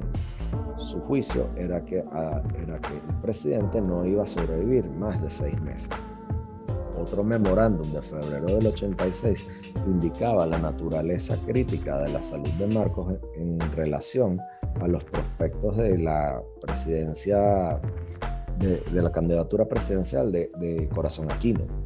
La salud de el memo dice que la salud de, de, Marcos es clave. Si Marcos se muere o lo obligan a, ceder el poder, habrá una crisis sucesorial. En cualquier, cada una de estas facciones tiene armas y esto hace que la salud de Marcos sea la cuestión más importante que enfrenta la nación. Si Aquino toma, la, toma el gobierno como presidenta, eso evitaría muchos problemas y también ella podría evitar el prospecto el prospecto horrible de una sucesión armada y una lucha por ella y aseguraría un periodo prolongado de estabilidad. Marcos no la dejaría tomar el poder. La primera dama nunca le permitiría a Marcos dejar el poder.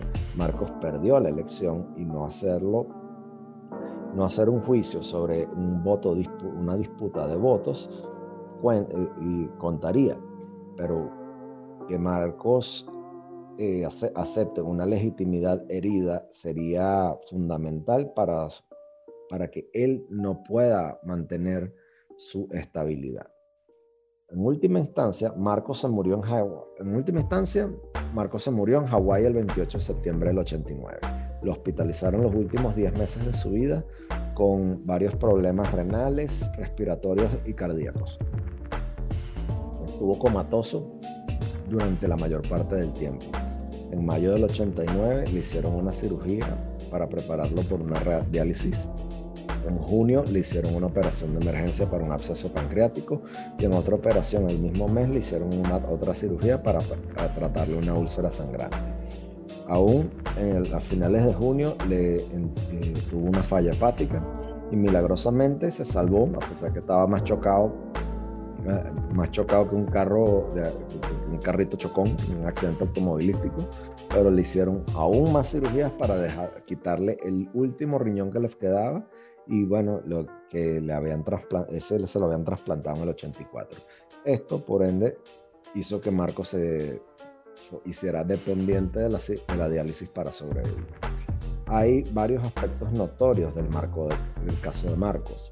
El primero, el gobierno americano entendió cuán importante era la salud de Marcos en determinar el, futuro y la salud política de las Filipinas. Y a pesar de sus esfuerzos extensos, la embajada permaneció dependiendo de reportes de segunda mano y de informantes para su información. Y en muchos casos el mismo embajador no tenía seguridad de la credibilidad de sus fuentes los memos que y los cables que mandaban de Manila a Washington desde 1984 hasta 1986 estaban plagados de, especulaciones sobre la naturaleza y extensión de los problemas de Marcos y esto también implicaba que los líderes americanos no estaban seguros de cuánto control tenía Marcos sobre su aparato estatal, cuán alterada estaba su salud y cómo poder interpretar el nivel de las restricciones sobre la vida política filipina. Que el hecho, permanece el hecho de que a pesar de que había muy, muy pocas partes de información y aquí, aquí y allá, el gobierno americano jamás pudo recibir y nunca pudo obtener información creíble y oportuna sobre la severidad de la salud de Ferdinand Marcos. En esta instancia, eh, la, la información sobre la enfermedad de forma clara y oportuna sobre estos problemas le hubiesen ayudado al gobierno a planificar una sucesión sobre Filipinas y quizás proveer un apoyo a la candidata, a la candidata de oposición a Corazón Aquino. Al final, los Estados Unidos facilitaron la salida de Marcos de las Filipinas y su entrada a los Estados Unidos a, la luz de la revuelta pública por sus elecciones trampeadas de febrero del 86. El corazón aquí no pudo asumir el poder en una revolución popular pacífica, pero la transición pudo haber sido brutal y violenta.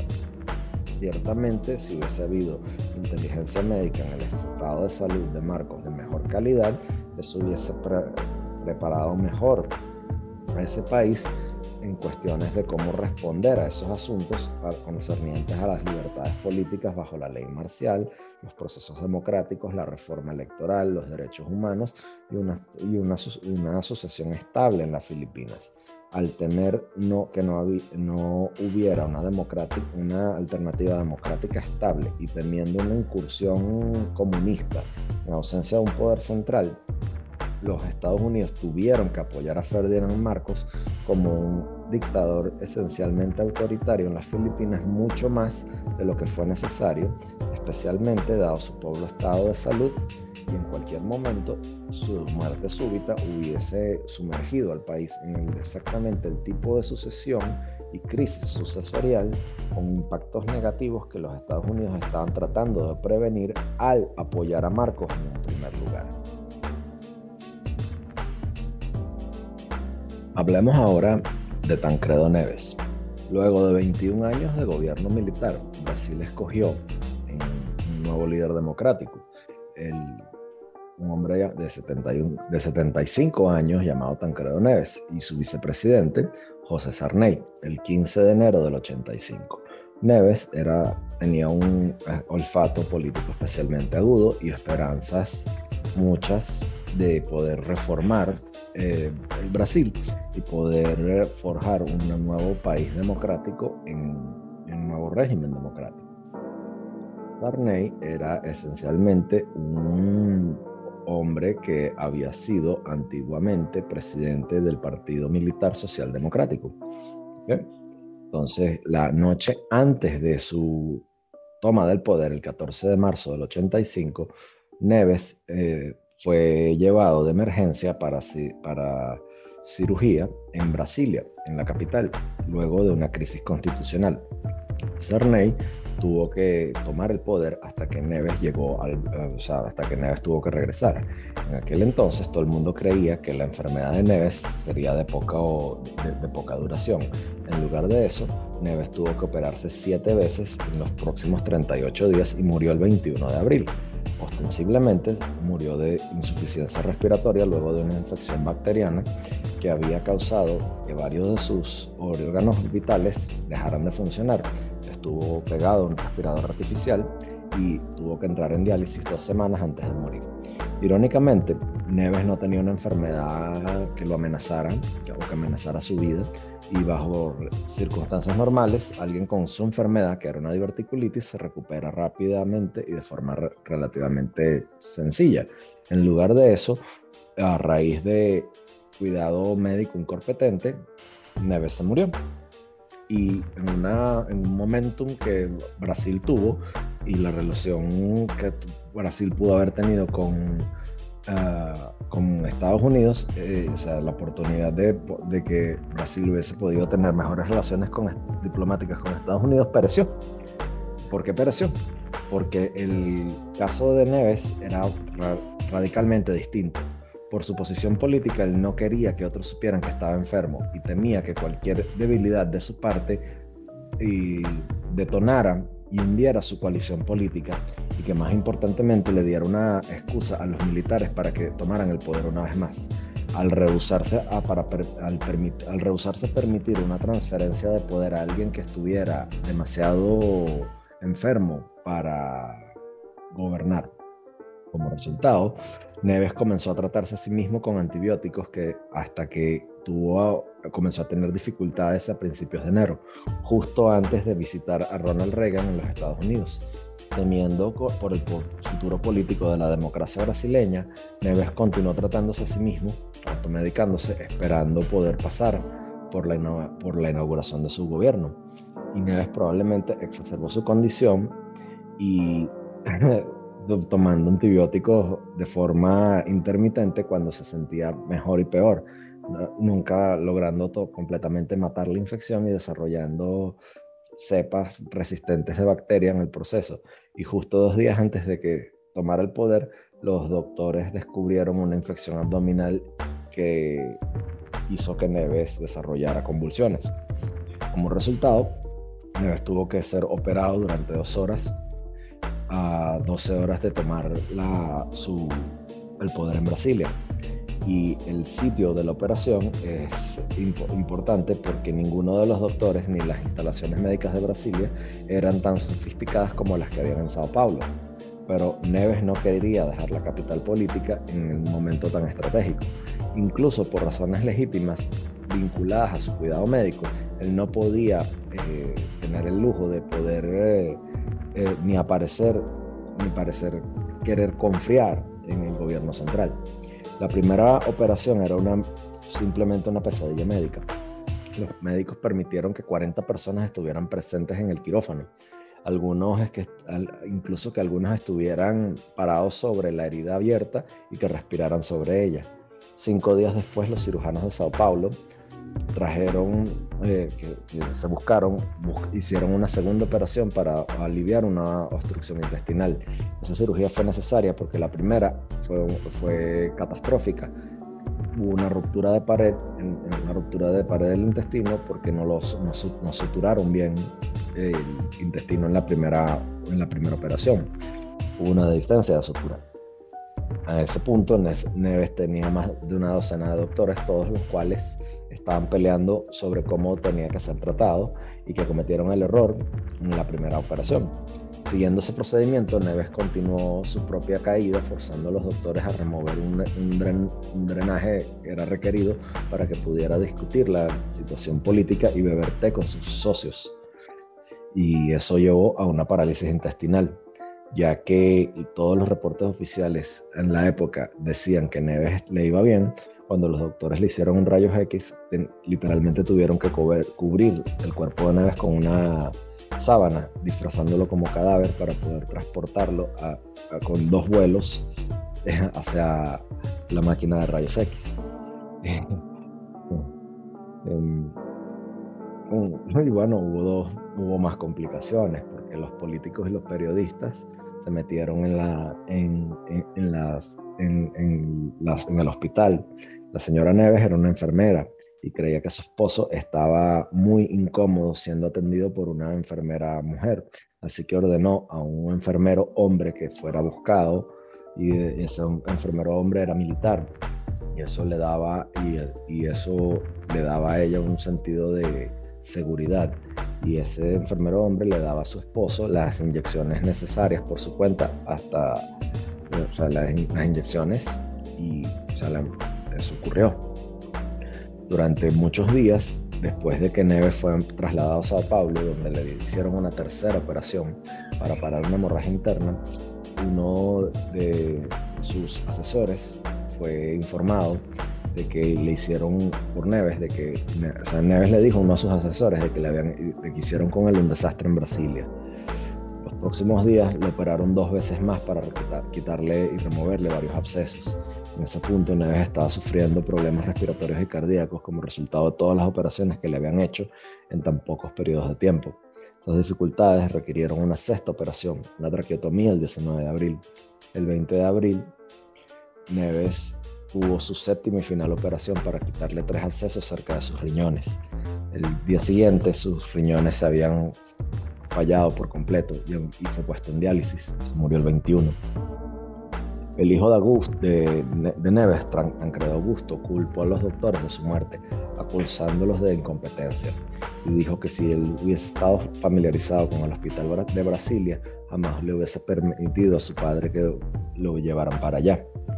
Llegó a decir que el médico jefe de la primera operación tenía que ser llevado a tuvo que ir a, su casa para buscar sus lentes durante la operación y que su padre inicialmente fue llevado al, quirófano equivocado y que Neves se quejó de que casi le cortaron el dedo cuando le quitaron el anillo de bodas. El hermano de Neves, Jorge, arguía que, que sus doctores habían planificado una infección y que habían muchos, muchas conspiraciones para acabar con su vida.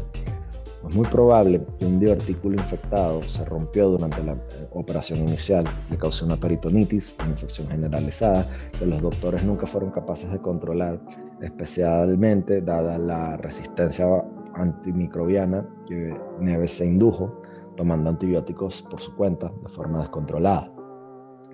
La muerte de Neves tuvo unas consecuencias históricas y contraproducentes durante la naciente democracia brasileña fue un accidente porque representó que, representó que una oposición muy moderada que fue escogida para tomar el poder luego de 21 años de, gobiernos militares y murió bajo circunstancias bastante ambiguas y luego Sarney llegó al poder como un resultado. Pero Sarney había sido líder de un partido promilitarista como era el Partido Socialdemócrata y de hecho los militares habían creado ese partido.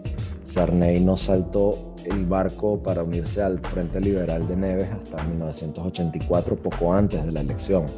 Así que una paradoja ocurrió cuando el país emergió de dos décadas de gobierno militar solo para ser gobernado por el antiguo líder de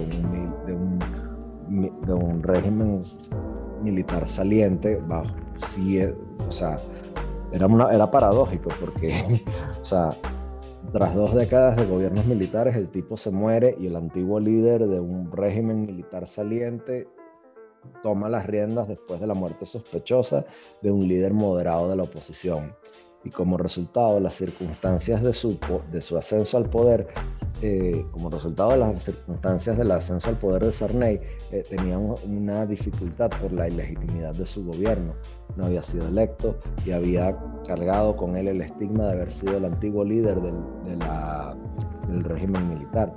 Este trasfondo ayuda a tomar cuenta de algunas de sus elecciones políticas incluyendo su insistencia en mantener el precio de los controles de precio del plan cruzado del 86, luego de que sus controles habían tenido, su, habían perdido su, su viabilidad económica.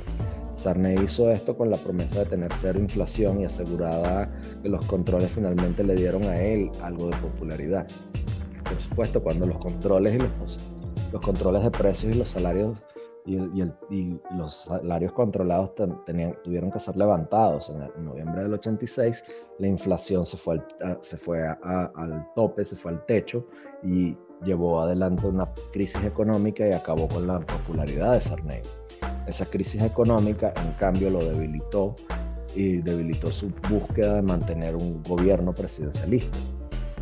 Y eso complicó la situación por el hecho de que el término oficial tenía que terminar en seis años.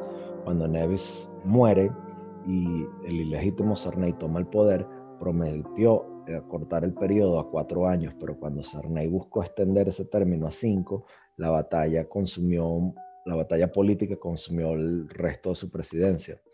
En particular, la Asamblea Constituyente, que había sido electa en noviembre del 86, justo días antes de que Sarney levantara los controles de precios, fue forzada, entre muchas otras cosas, a definir el término presidencial, el término del periodo presidencial. En aquel tiempo se entendía que ese término sería aplicado a Sarney al igual que a sus sucesores. Sarney buscó darse su periodo de, 15, de, de cinco años gastando mucho de sus recursos políticos para hacerlo. Como resultado, logró cumplir con muy poco de, los, de las cosas, el resto de las cosas que podía hacer. Y al final ese esfuerzo meramente sirvió para manchar su presidencia con sus propios ah, intereses, para servir a sus propios intereses.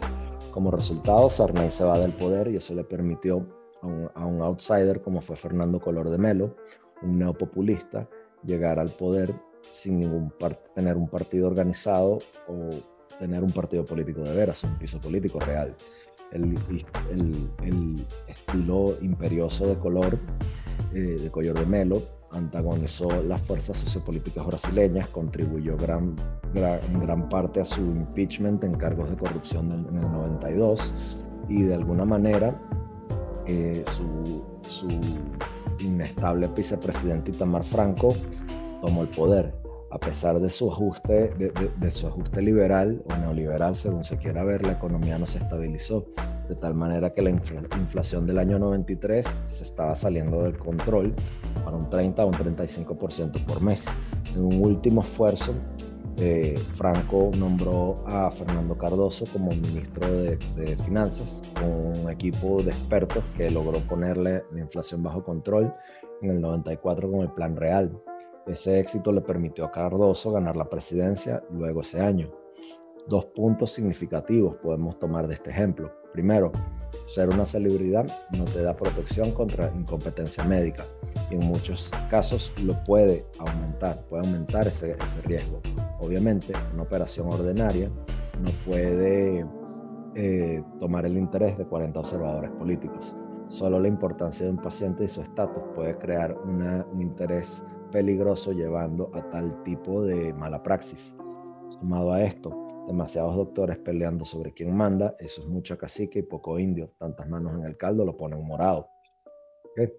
En tantos doctores peleando sobre cuál puede ser el tratamiento confunde, complica y contradice el, el, tratamiento apropiado.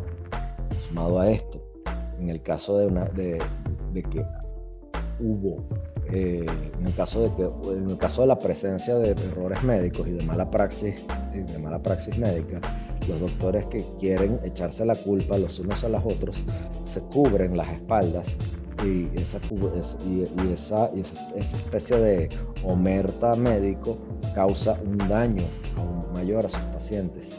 Y médicos con conexiones políticas de alto nivel no siempre son los, los que están con mejor nivel de entrenamiento o mejores equipados para manejar un paciente en un ambiente clínico, especialmente cuando están bajo tales niveles de escrutinio y presión. Lo que es más, las condiciones médicas serias eh, requieren un eh, un enfoque basado en equipo, empleando una serie de, especial, de especialistas trabajando en concierto para un grupo de problemas. Un solo médico con frecuencia deja a los pacientes en este tipo de ocasiones en una, en una desventaja médica severa y en el caso de Neves eso, eso fue fatal. En segundo lugar, Neves tomó unos riesgos reales muy grandes con su propia vida al, automedicarse y al alejar tratamiento profesional por sus propias razones políticas. Cuando él claramente no estaba enteramente justificado en sus preocupaciones sobre que los militares se iban a rehusar a permitirle una sucesión normal en, caso de que él no estuviera presente, retrasando su tratamiento en, última instancia le costó la vida. El balance real entre las exigencias políticas y la salud y, la, salud puede ser difícil de medir y quizás para gente como Neves, así como para el gobernador Earl Long de Luisiana, que de forma similar se rehusó ir a un hospital cuando le dio un infarto de miocardio el día de la elección por miedo a perder y luego se murió, ¿okay? la pérdida de la vida y la vida fuera del poder no vale la pena vivirla. En el caso de Neves, quizás el principio del gobierno democrático por lo cual trabajó tan duro y, y para lograr era quizás para él quizás valía la pena morir. La ironía, por supuesto, ocurre luego de que la, luego de que la muerte de una persona resulta en un compromiso de los principios por los cuales murió. Ahora vamos a hablar del líder ruso Boris Yeltsin. En el año 93, 1993, Boris Yeltsin se cayó de un escenario en Alemania, de una tarima en Alemania. En el año 94, Boris no se podía montar en un avión en Irlanda. En el año 96 se desapareció, se echó una pérdida siete días de forma, de forma eh, inexplicable antes de una elección. En el 97 se, lo, se le olvidó aparecer en una reunión con el vicepresidente Al Gore. Y bueno, días, eh, hubo un día en el que despidió a su gabinete entero. Y bueno, cuando la Casa Blanca dijo que lo estaban monitoreando, eh, el, él contestaba que Boris Yeltsin no necesitaba que lo monitorearan. Boris Yeltsin dice que, o sea, Boris Yeltsin necesitaba, un, un problema de alcoholismo, ¿no? Entonces, habría que ver qué era lo que pasaba, ¿no? Boris Yeltsin emergió del colapso de la Unión Soviética como uno de los líderes más vibrantes de la democracia y fue electo como el primer presidente de la Federación Rusa Democrática.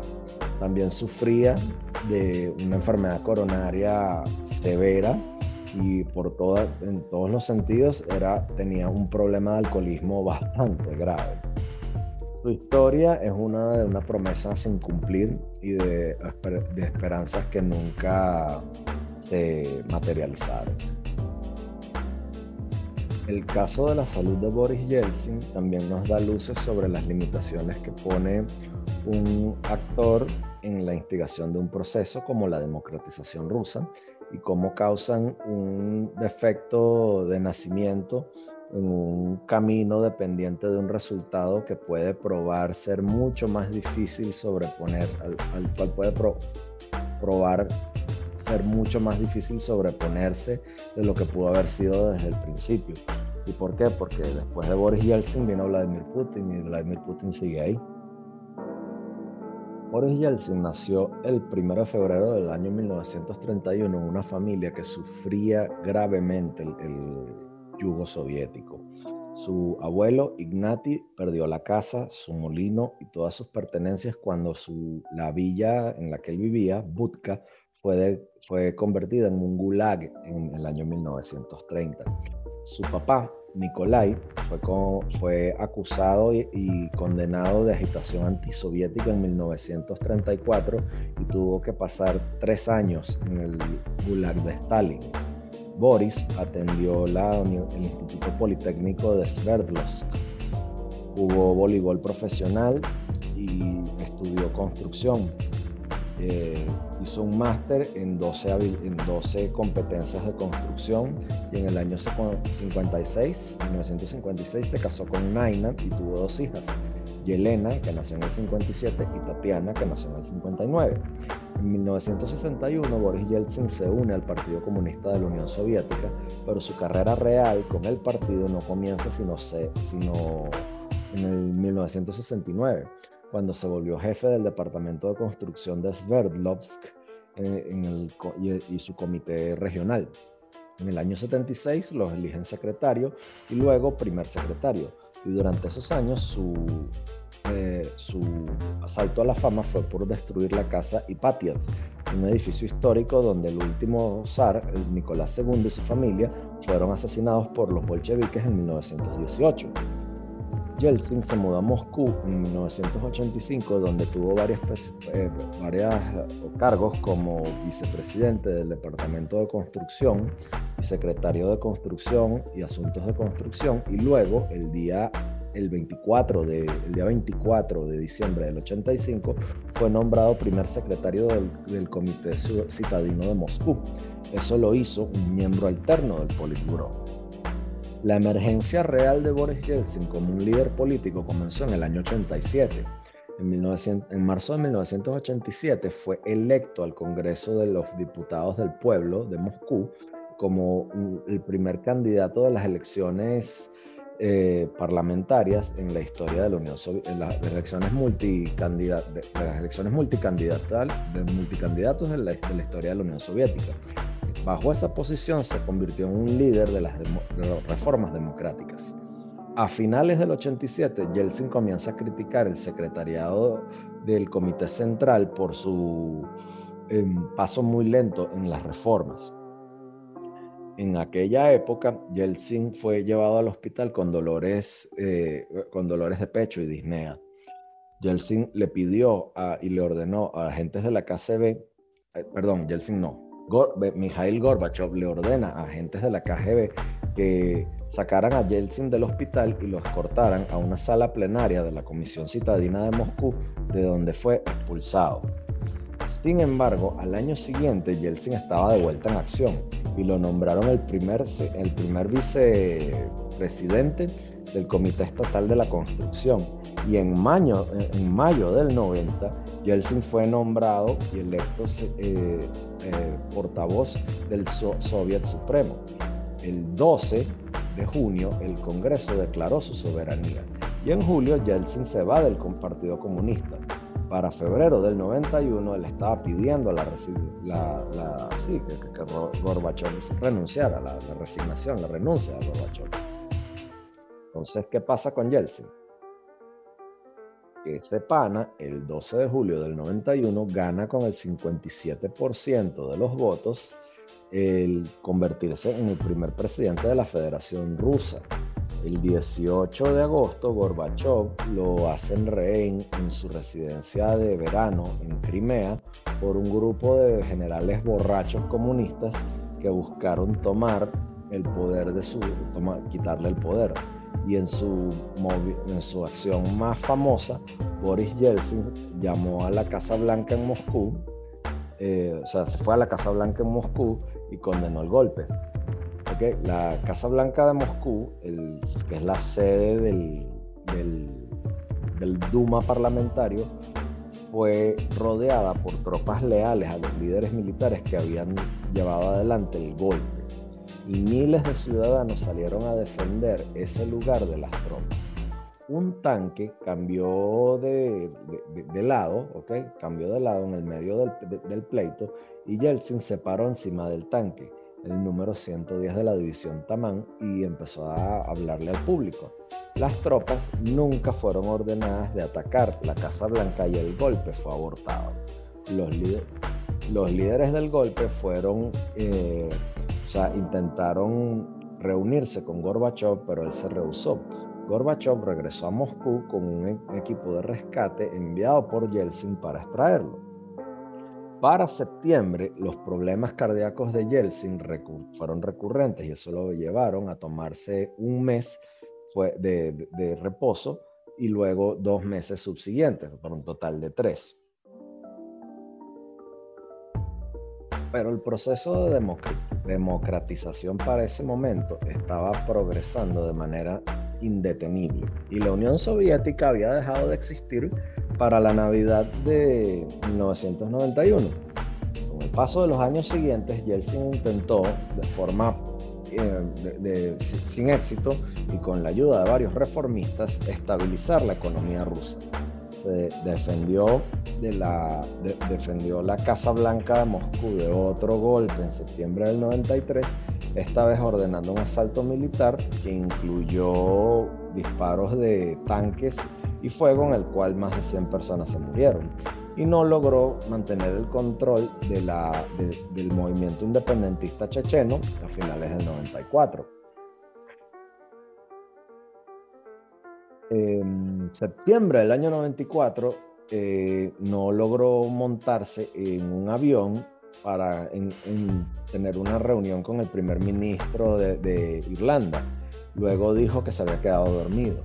En la primavera del 95, luego de los ataques militares en la capital chechena de Grozny, la popularidad de Yeltsin eh, bajó al 6%. Para el año 95, el poder político y económico y la situación política y económica rusa eh, prácticamente colapsaron la tasa, la tasa de la criminalidad se fue al cielo, el crimen organizado se enquistó en la sociedad, el Producto Interno Bruto se fue al piso, el desempleo se fue al techo y los estándares de vida rusos se, cayeron. Con más de un tercio de la población viviendo por debajo de la línea de la pobreza de 60 dólares, haciendo menos de 60 dólares al mes. Lo que es más, la, la, desigualdad económica se hizo más, la brecha de la desigualdad económica se hizo muy, muy, muy, acrecentada, con menos del 10% ganando más del 28% de, la, de, las ganancias de todo el país. A ese punto, Yeltsin empezó a sufrir de enfermedad coronaria y de, forma, enfermedad coronaria de forma irregular. En abril, una, una de sus portavoces admitió que sufría de hipertensión y de hecho le dieron dos infartos en el año 95, aunque eso no lo reportaron sino hasta después. Pero Yeltsin estuvo hospitalizado por dos semanas en julio y otro mes en finales de octubre. Él montó elecciones para diciembre al año siguiente, aunque luego fueron movidas a, a junio. Y a lo largo, él continuó persiguiendo la impopularidad de la guerra chechena, presidió sobre un número de crisis gubernamentales y varias acusaciones de corrupción.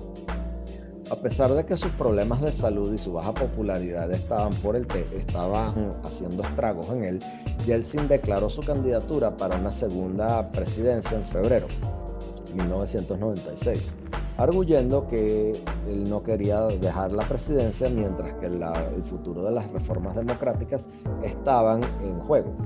Aún así, en la cumbre del, grupo de los ocho en Moscú en abril, Yeltsin se equivocó y no supo leer bien su discurso y luego se rehusó a hacer debates con su oponente presidencial, el candidato presidencial del Partido Comunista, que era Gennady Zyuganov. Luego de una, de una campaña presidencial muy activa y varios intentos de poder resucitar y reflotar la economía antes de la elección, Yeltsin y su equipo fueron, a, fueron eh, acusados de varias formas de corrupción y, de, recibir sobornos, incluyendo acusaciones de usar eh, créditos extranjeros, dinero de, procedente de créditos extranjeros para pagar su campaña. Los que em, les sacaron los cargos, eh, los, que lo acusaron, los fiscales que lo acusaron fueron despedidos. Tres días antes de la elección, Yeltsin dejó de aparecer en público y el día antes de la elección, el primero de julio, dio un breve discurso televisado y luego no apareció en público más. En ese momento, su médico dijo que Yeltsin había eh, fingido su enfermedad para mantener a sus oponentes fuera de guardia y fuera de base. El jefe del, el jefe médico del Kremlin, el doctor Sergei Mironov, también negó las acusaciones de que la salud y los, la, salud y los problemas de Yeltsin resultaban del abuso del alcohol, arguyendo de que el vodka siempre era el mejor remedio para el estrés y que el trabajo del jefe de Estado siempre es estresante. Los doctores luego reconocieron de que Yeltsin le había dado otro infarto en la última semana antes de la campaña y a pesar de esos eventos, Yeltsin ganó la, elección presidencial el 3 de julio con una mayoría del 53% de, los votos. Para septiembre, Yeltsin y sus doctores admitieron que necesitaba una cirugía cardíaca. Uno de sus antiguos uh, colaboradores, Pavel Boshanov, le dijo a Associated Press que sumado a su condición cardíaca, Yeltsin tenía problemas con su hígado y sus riñones como resultado de su bebedera y de su hábito alcohólico. En ese momento, Yeltsin esencialmente le, dio a todos le cedió todos sus poderes a Chernomyrdin, a Chernomyrdin durante su cirugía y su recuperación, incluyendo el control del arsenal nuclear ruso. Los problemas cardíacos de Yeltsin eran bastante severos. Tenía, bloqueada, tenía bloqueada la, la coronaria anterior descendente, la obtusa marginal y las primeras ramas diagonales de su coronaria izquierda, lo cual se funcionan como las principales bombas, eh, las principales arterias que bombean el corazón al ventrículo izquierdo. Su, fracción de eyección, la cual mide, eh, la, fracción de eyección normal, la cual mide el porcentaje de sangre que sale del ventrículo eh, izquierdo con cada latido es cerca del 60% y Yeltsin tenía una fracción de, de eyección de alrededor de 35%. También tenía una obstrucción completa de la coronaria derecha y esa es la coronaria que le da, le da sangre al ventrículo derecho. Como resultado de sus problemas serios, el 5 de noviembre a Yeltsin le hicieron un bypass quíntuple llevado a cabo por los, médicos rusos bajo la supervisión del, del cardiólogo de Houston eh, renombrado, doctor, el doctor Michael DeBakey. Un, un, equipo de 12 hombres ¿okay? fue liderado, liderado por el doctor Renat Akchurin. Luego que se despertó de la anestesia, Yeltsin revocó a sus últimas dos directrices de septiembre y reclamó su rol presidencial del presidente interino Chernomyrdin. Pero la, recuperación de Yeltsin no procedió de forma suave de, y de forma sencilla. En enero del 97, a Yeltsin lo hospitalizan por casi dos semanas con neumonía. El día de San Valentín, la Duma vota eh, y, negó en una votación de un comité de seguridad una recomendación para la, terminación prematura de la presidencia de Yeltsin porque estaban preocupados por sus cuestiones de salud, por su estado de salud. Yeltsin agitó la mata de mango y acomodó sus ministros del gabinete con, en el transcurso del año. No siempre parecía saber lo que, lo que estaba diciendo eh, de un momento a otro. En, en Suecia, por ejemplo, Yeltsin anunció una, una movida unilateral rusa de reducir su arsenal nuclear en 30%. Y sus asesores eh, se, retractaron de esa, de, esa declaración.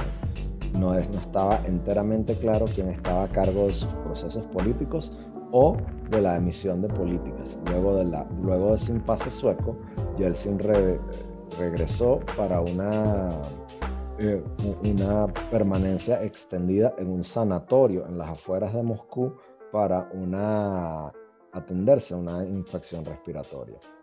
La larga letanía de problemas médicos de Yeltsin continuó en el año 98. En febrero, en Roma, hizo una metida de pata sobre las Naciones Unidas con respecto a las armas de Irak. Luego, en marzo, le dio otra neumonía. En el verano no pudo subir las escaleras en Novgorod. En agosto se resbaló bajándose de un avión en San Petersburgo y estuvo que estar sentado en la ceremonia de, de la inhumación del zar Nicolás I en septiembre le, eh, tuvo graves problemas recordándose el protocolo, pausando para, durante periodos prolongados y dando respuestas inapropiadas a preguntas durante una conferencia de prensa. En octubre casi se cae en una ceremonia, en una ceremonia celebrada en Uzbekistán intentando saludar a un guardia de honor y tuvo que ser ayudado por el presidente Islam Karimov. En una cena no pudo terminar un brindis los doctores reportaron que ese problema resultó de una infección bronquial, que también lo, obligó a retrasar y a, no, retrasar, a, regresarse de su viaje a Kazajstán. ese luego tuvo que cancelar su viaje a Austria. Hubo muchos rumores y observaciones sobre los problemas de alcoholismo de Yeltsin y aunque nunca oficialmente fueron confirmados. Y a finales de noviembre estaba de vuelta en el hospital con una neumonía. A finales de diciembre la Duma exigió ver la historia médica y el archivo médico de Yeltsin. Para principios de, enero de 99, Yeltsin regresó del hospital luego de, de tratarse una úlcera sangrante su médico refutó todas las, todos los rumores de que la úlcera fue causada por una aspirina que le prescribieron luego de su operación de corazón en noviembre del 96, citando que era el estrés la causa más probable. Ciertamente, el abuso del alcohol, si no era la causa de, la causa de la úlcera, era lo que la pudo haber exacerbado. Yeltsin tenía una, una úlcera que pudo haber sido despertada por su hábito alcohólico. Luego, Yeltsin viajó a Jordania en febrero, requiriendo un obvio eh, apoyo físico. Luego regresó al hospital para tratarse aún más la úlcera. Para octubre estaba de vuelta en el hospital, esta vez en tratamiento por una gripe. A finales de noviembre, Yeltsin, ah, luego de un viaje en una cumbre en Estambul, Yeltsin hizo otra neumonía Luego de aumentos en la presión política y el escrutinio de su salud y de sus finanzas, Yeltsin eh, renuncia, eh, se resigna y renuncia a la presidencia el último día del, último día del año 99, el 31 de diciembre del 99. Y al menos dos lecciones importantes emergen de esta historia de Yeltsin y sus problemas de salud. Uno es la forma en la cual un hombre con un grave problema de salud puede lograr acumular el apoyo de su pueblo y de su nación cuando realmente, cuando él o realmente eh, encarna sus valores o cuando la oposición luce realmente y marcadamente peor. No siempre es el caso que un líder débil o enfermo será rechazado por su pueblo, incluso en una democracia. Pero en una democracia el pueblo merece saber los problemas que están teniendo con respecto a las limitaciones reales y potenciales de su líder y entender los riesgos involucrados en apoyar a, tal, a esa persona. Puede ser que un líder enfermo permanezca siendo la preferencia a uno que está siendo juzgado en otras esferas morales, políticas o cualidades sociales, pero tales enfermedades deberían permanecer parte del debate político abierto y el cálculo político abierto, no simplemente escondidas de, su, de la vista y de la consideración de la sociedad. En segundo lugar, los problemas de salud serios pueden prevenir a un líder de ser capaz de gobernar en una manera sistemática o efectiva. La salud de Yeltsin lo hizo incapaz de poder trabajar durante buena parte del tiempo, especialmente durante su segundo mandato.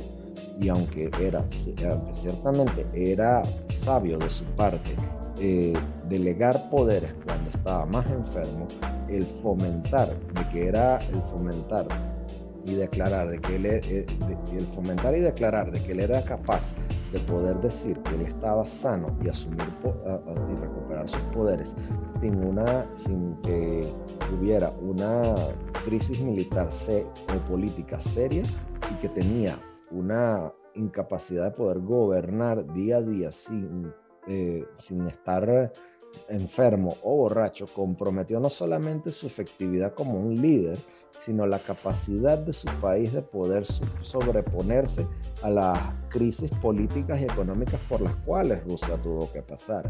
Yeltsin pudo haber pasado trabajo importante a varios de sus delegados que fueron más o menos competentes con las cuestiones del, día a día eh, de, de mantener un gobierno, pero es más eh, aterrador si pasaba control del arsenal nuclear, durante varios meses a un miembro no electo de su gabinete, esencialmente eh, pasando por, por alto y pasándose por el forro el proceso democrático de, que, por el cual él decía estar en, apoyo. cuando Yeltsin sentía que su poder estaba amenazado por aquellos que hacían el trabajo del día a día de llevarle adelante el Kremlin, él los despedía. Y esas, esos cambios de política y políticos en el poder, aunque parcialmente le trajeron una crisis que los rusos, la, o sea, fueron traídos, aunque parcialmente trajeron la crisis, fueron traídos por la crisis que, económica que hubo en Rusia, casi siempre aumentaron la, e, e, esa disociación política, social y económica y empeoraron la cosa. Y lo que es más, es posible preguntarse cuál hubiese sido el efecto en la democracia en Rusia si hubiesen escogido en primer lugar un presidente que una vez siendo un héroe fue capaz luego de demostrarse y mostrarse como un corrupto y alcohólico enfermo. Tales defectos de nacimiento en una democracia no solamente sirven para definir las taras gubernamentales e institucionales de Rusia como, gobierno hoy en día, sino que también se manifiestan como los símbolos culturales poderosos de lo que Rusia representa hoy en día, sean verdaderos o sean apócrifos. George Washington era conocido por ser, por ser honesto y fuerte.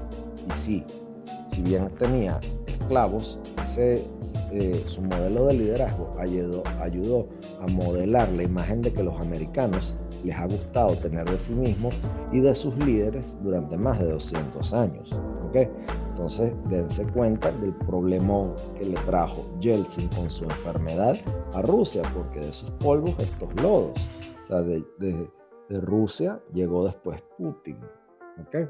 Entonces, para concluir este podcast, estos tres ejemplos demuestran la forma en la cual la inteligencia médica que podemos tener de los líderes nos promueven y nos dan y nos prueban ser cruciales en la formulación de política extranjera para un país, por ejemplo, Estados Unidos. Si tenemos información certera sobre los líderes extranjeros, sus condiciones y sus pronósticos, esto nos promueve y nos provee con información crucial en casos de que haya liderazgo que esté fracasando, de que hayan crisis sucesoriales, de que hayan presiones locales incipientes que tiendan a convertirse en revoluciones o derrocamientos gubernamentales o, y bueno, o también, eh, y también quise decir, eh, transiciones de liderazgo. Todos estos eventos permanecen importantes para poder predecir las amenazas futuras a la seguridad de un país. Sumado a esto, este tipo de advertencias para tales eventos permite para que las instituciones tengan tiempo y consideración de poder desarrollar respuestas adecuadas y opciones adecuadas para poder estructurar un mejor resultado que vaya acorde a los intereses organizacionales de los tomadores de decisiones. La frecuencia y severidad de las, de de las capacidades alteradas de un líder exige que se tome atención para que tengamos que se tome atención sobre el estatus de salud de los líderes extranjeros, especialmente en países eh, eh, inestables o estratégicamente importantes y en el caso de, liderazgos totalitarios y autoritarios y, en los casos donde hay una incapacidad obvia de liderazgo. No hay, eh, no hay listados en la CIA en el Centro de, Análisis de Personalidad y, comportamiento político sobre esto, aunque la adquisición sistemática y el uso de la inteligencia médica y la información benefician a los americanos en la toma de decisión política, o sea, ¿qué hicieron por ejemplo con Chávez? Permanece importante obtener y retener inteligencia médica sobre los líderes extranjeros para poder evaluar sus decisiones y comportamientos. Las decisiones extrañas y comportamientos raros con frecuencia reflejan eh, realidades significativas eh, y, ocultas que nos pueden llevar a resultados potencialmente catastróficos que no, que no podemos saber con, antelación. Y una vez que la información médica seria e importante sale a la luz, los juicios que aparentemente lucen extraños y, esas, y sus acciones pueden tomar sentido. Tal es el caso de lo que pasó con Chávez y las veces que se saltaba la quimioterapia para irse de campaña y la, decisión que tomó de operarse en Cuba en lugar de atenderse con los brasileños o, con, eh, o en España o con los mismos americanos. Pero la enfermedad en sí puede cambiar la calidad de las tomas de decisiones y las acciones en formas decisivas y adversas. Saber la fuente real de tales comportamientos puede ayudarnos a prevenir malos entendidos y reducir la probabilidad de conflictos prevenibles. Los signos y síntomas médicos ofrecen información importante sobre la salud y el desempeño de los líderes individuales. Y tales factores tienen tremenda importancia para la gente bajo su control. Aunque obviamente no son los únicos o el factor más importante, el empleo de la inteligencia médica para predecir o explicar comportamientos irracionales de parte de los líderes extranjeros le da una pieza adicional a los miembros que estén en el área de inteligencia y tales, tal, manejar tal inteligencia ayuda a las organizaciones a anticipar, planificar y más adecuadamente responder a las crisis de liderazgo, los fracasos o las transiciones en países extranjeros. Si se instituyen procederes sistemáticos para descubrir y analizar información médica concerniente a los líderes extranjeros, eso ayuda a las organizaciones a mejor prevenir resultados potencialmente peligrosos en países extranjeros. Y eso puede ayudar particularmente de forma crítica en las regiones inestables o en áreas donde el liderazgo permanece con una característica altamente hereditaria o personalista. Tener mayores periodos de advertencia nos permite tener una mejor capacidad de examen de opciones futuras y mejores respuestas. Y por lo tanto, una advertencia nos da más tiempo para poder implementar las notas y procedimientos necesarios para proteger las vidas. Con esto concluyo. Les quiero decir que esto me gustó mucho hacerlo porque involucra dos áreas que me gusta mucho, que es la medicina, que es la carrera que estudié, y la inteligencia, que es un área que por hobby me gusta estudiar. Soy Alberto Zambrano, este es mi podcast. Pueden encontrarme en todas las plataformas como el podcast de Alberto Zambrano, gracias a anchor.fm, anchor.fm barra Alberto Zambrano, ahí me pueden escuchar. Y gracias a mis mecenas en patreon.com barra Alberto Zambrano, donde por menos de lo que les cuesta un café al mes, pueden convertirse en patrocinantes y miembros de mi equipo directo de este podcast y gracias a Binance.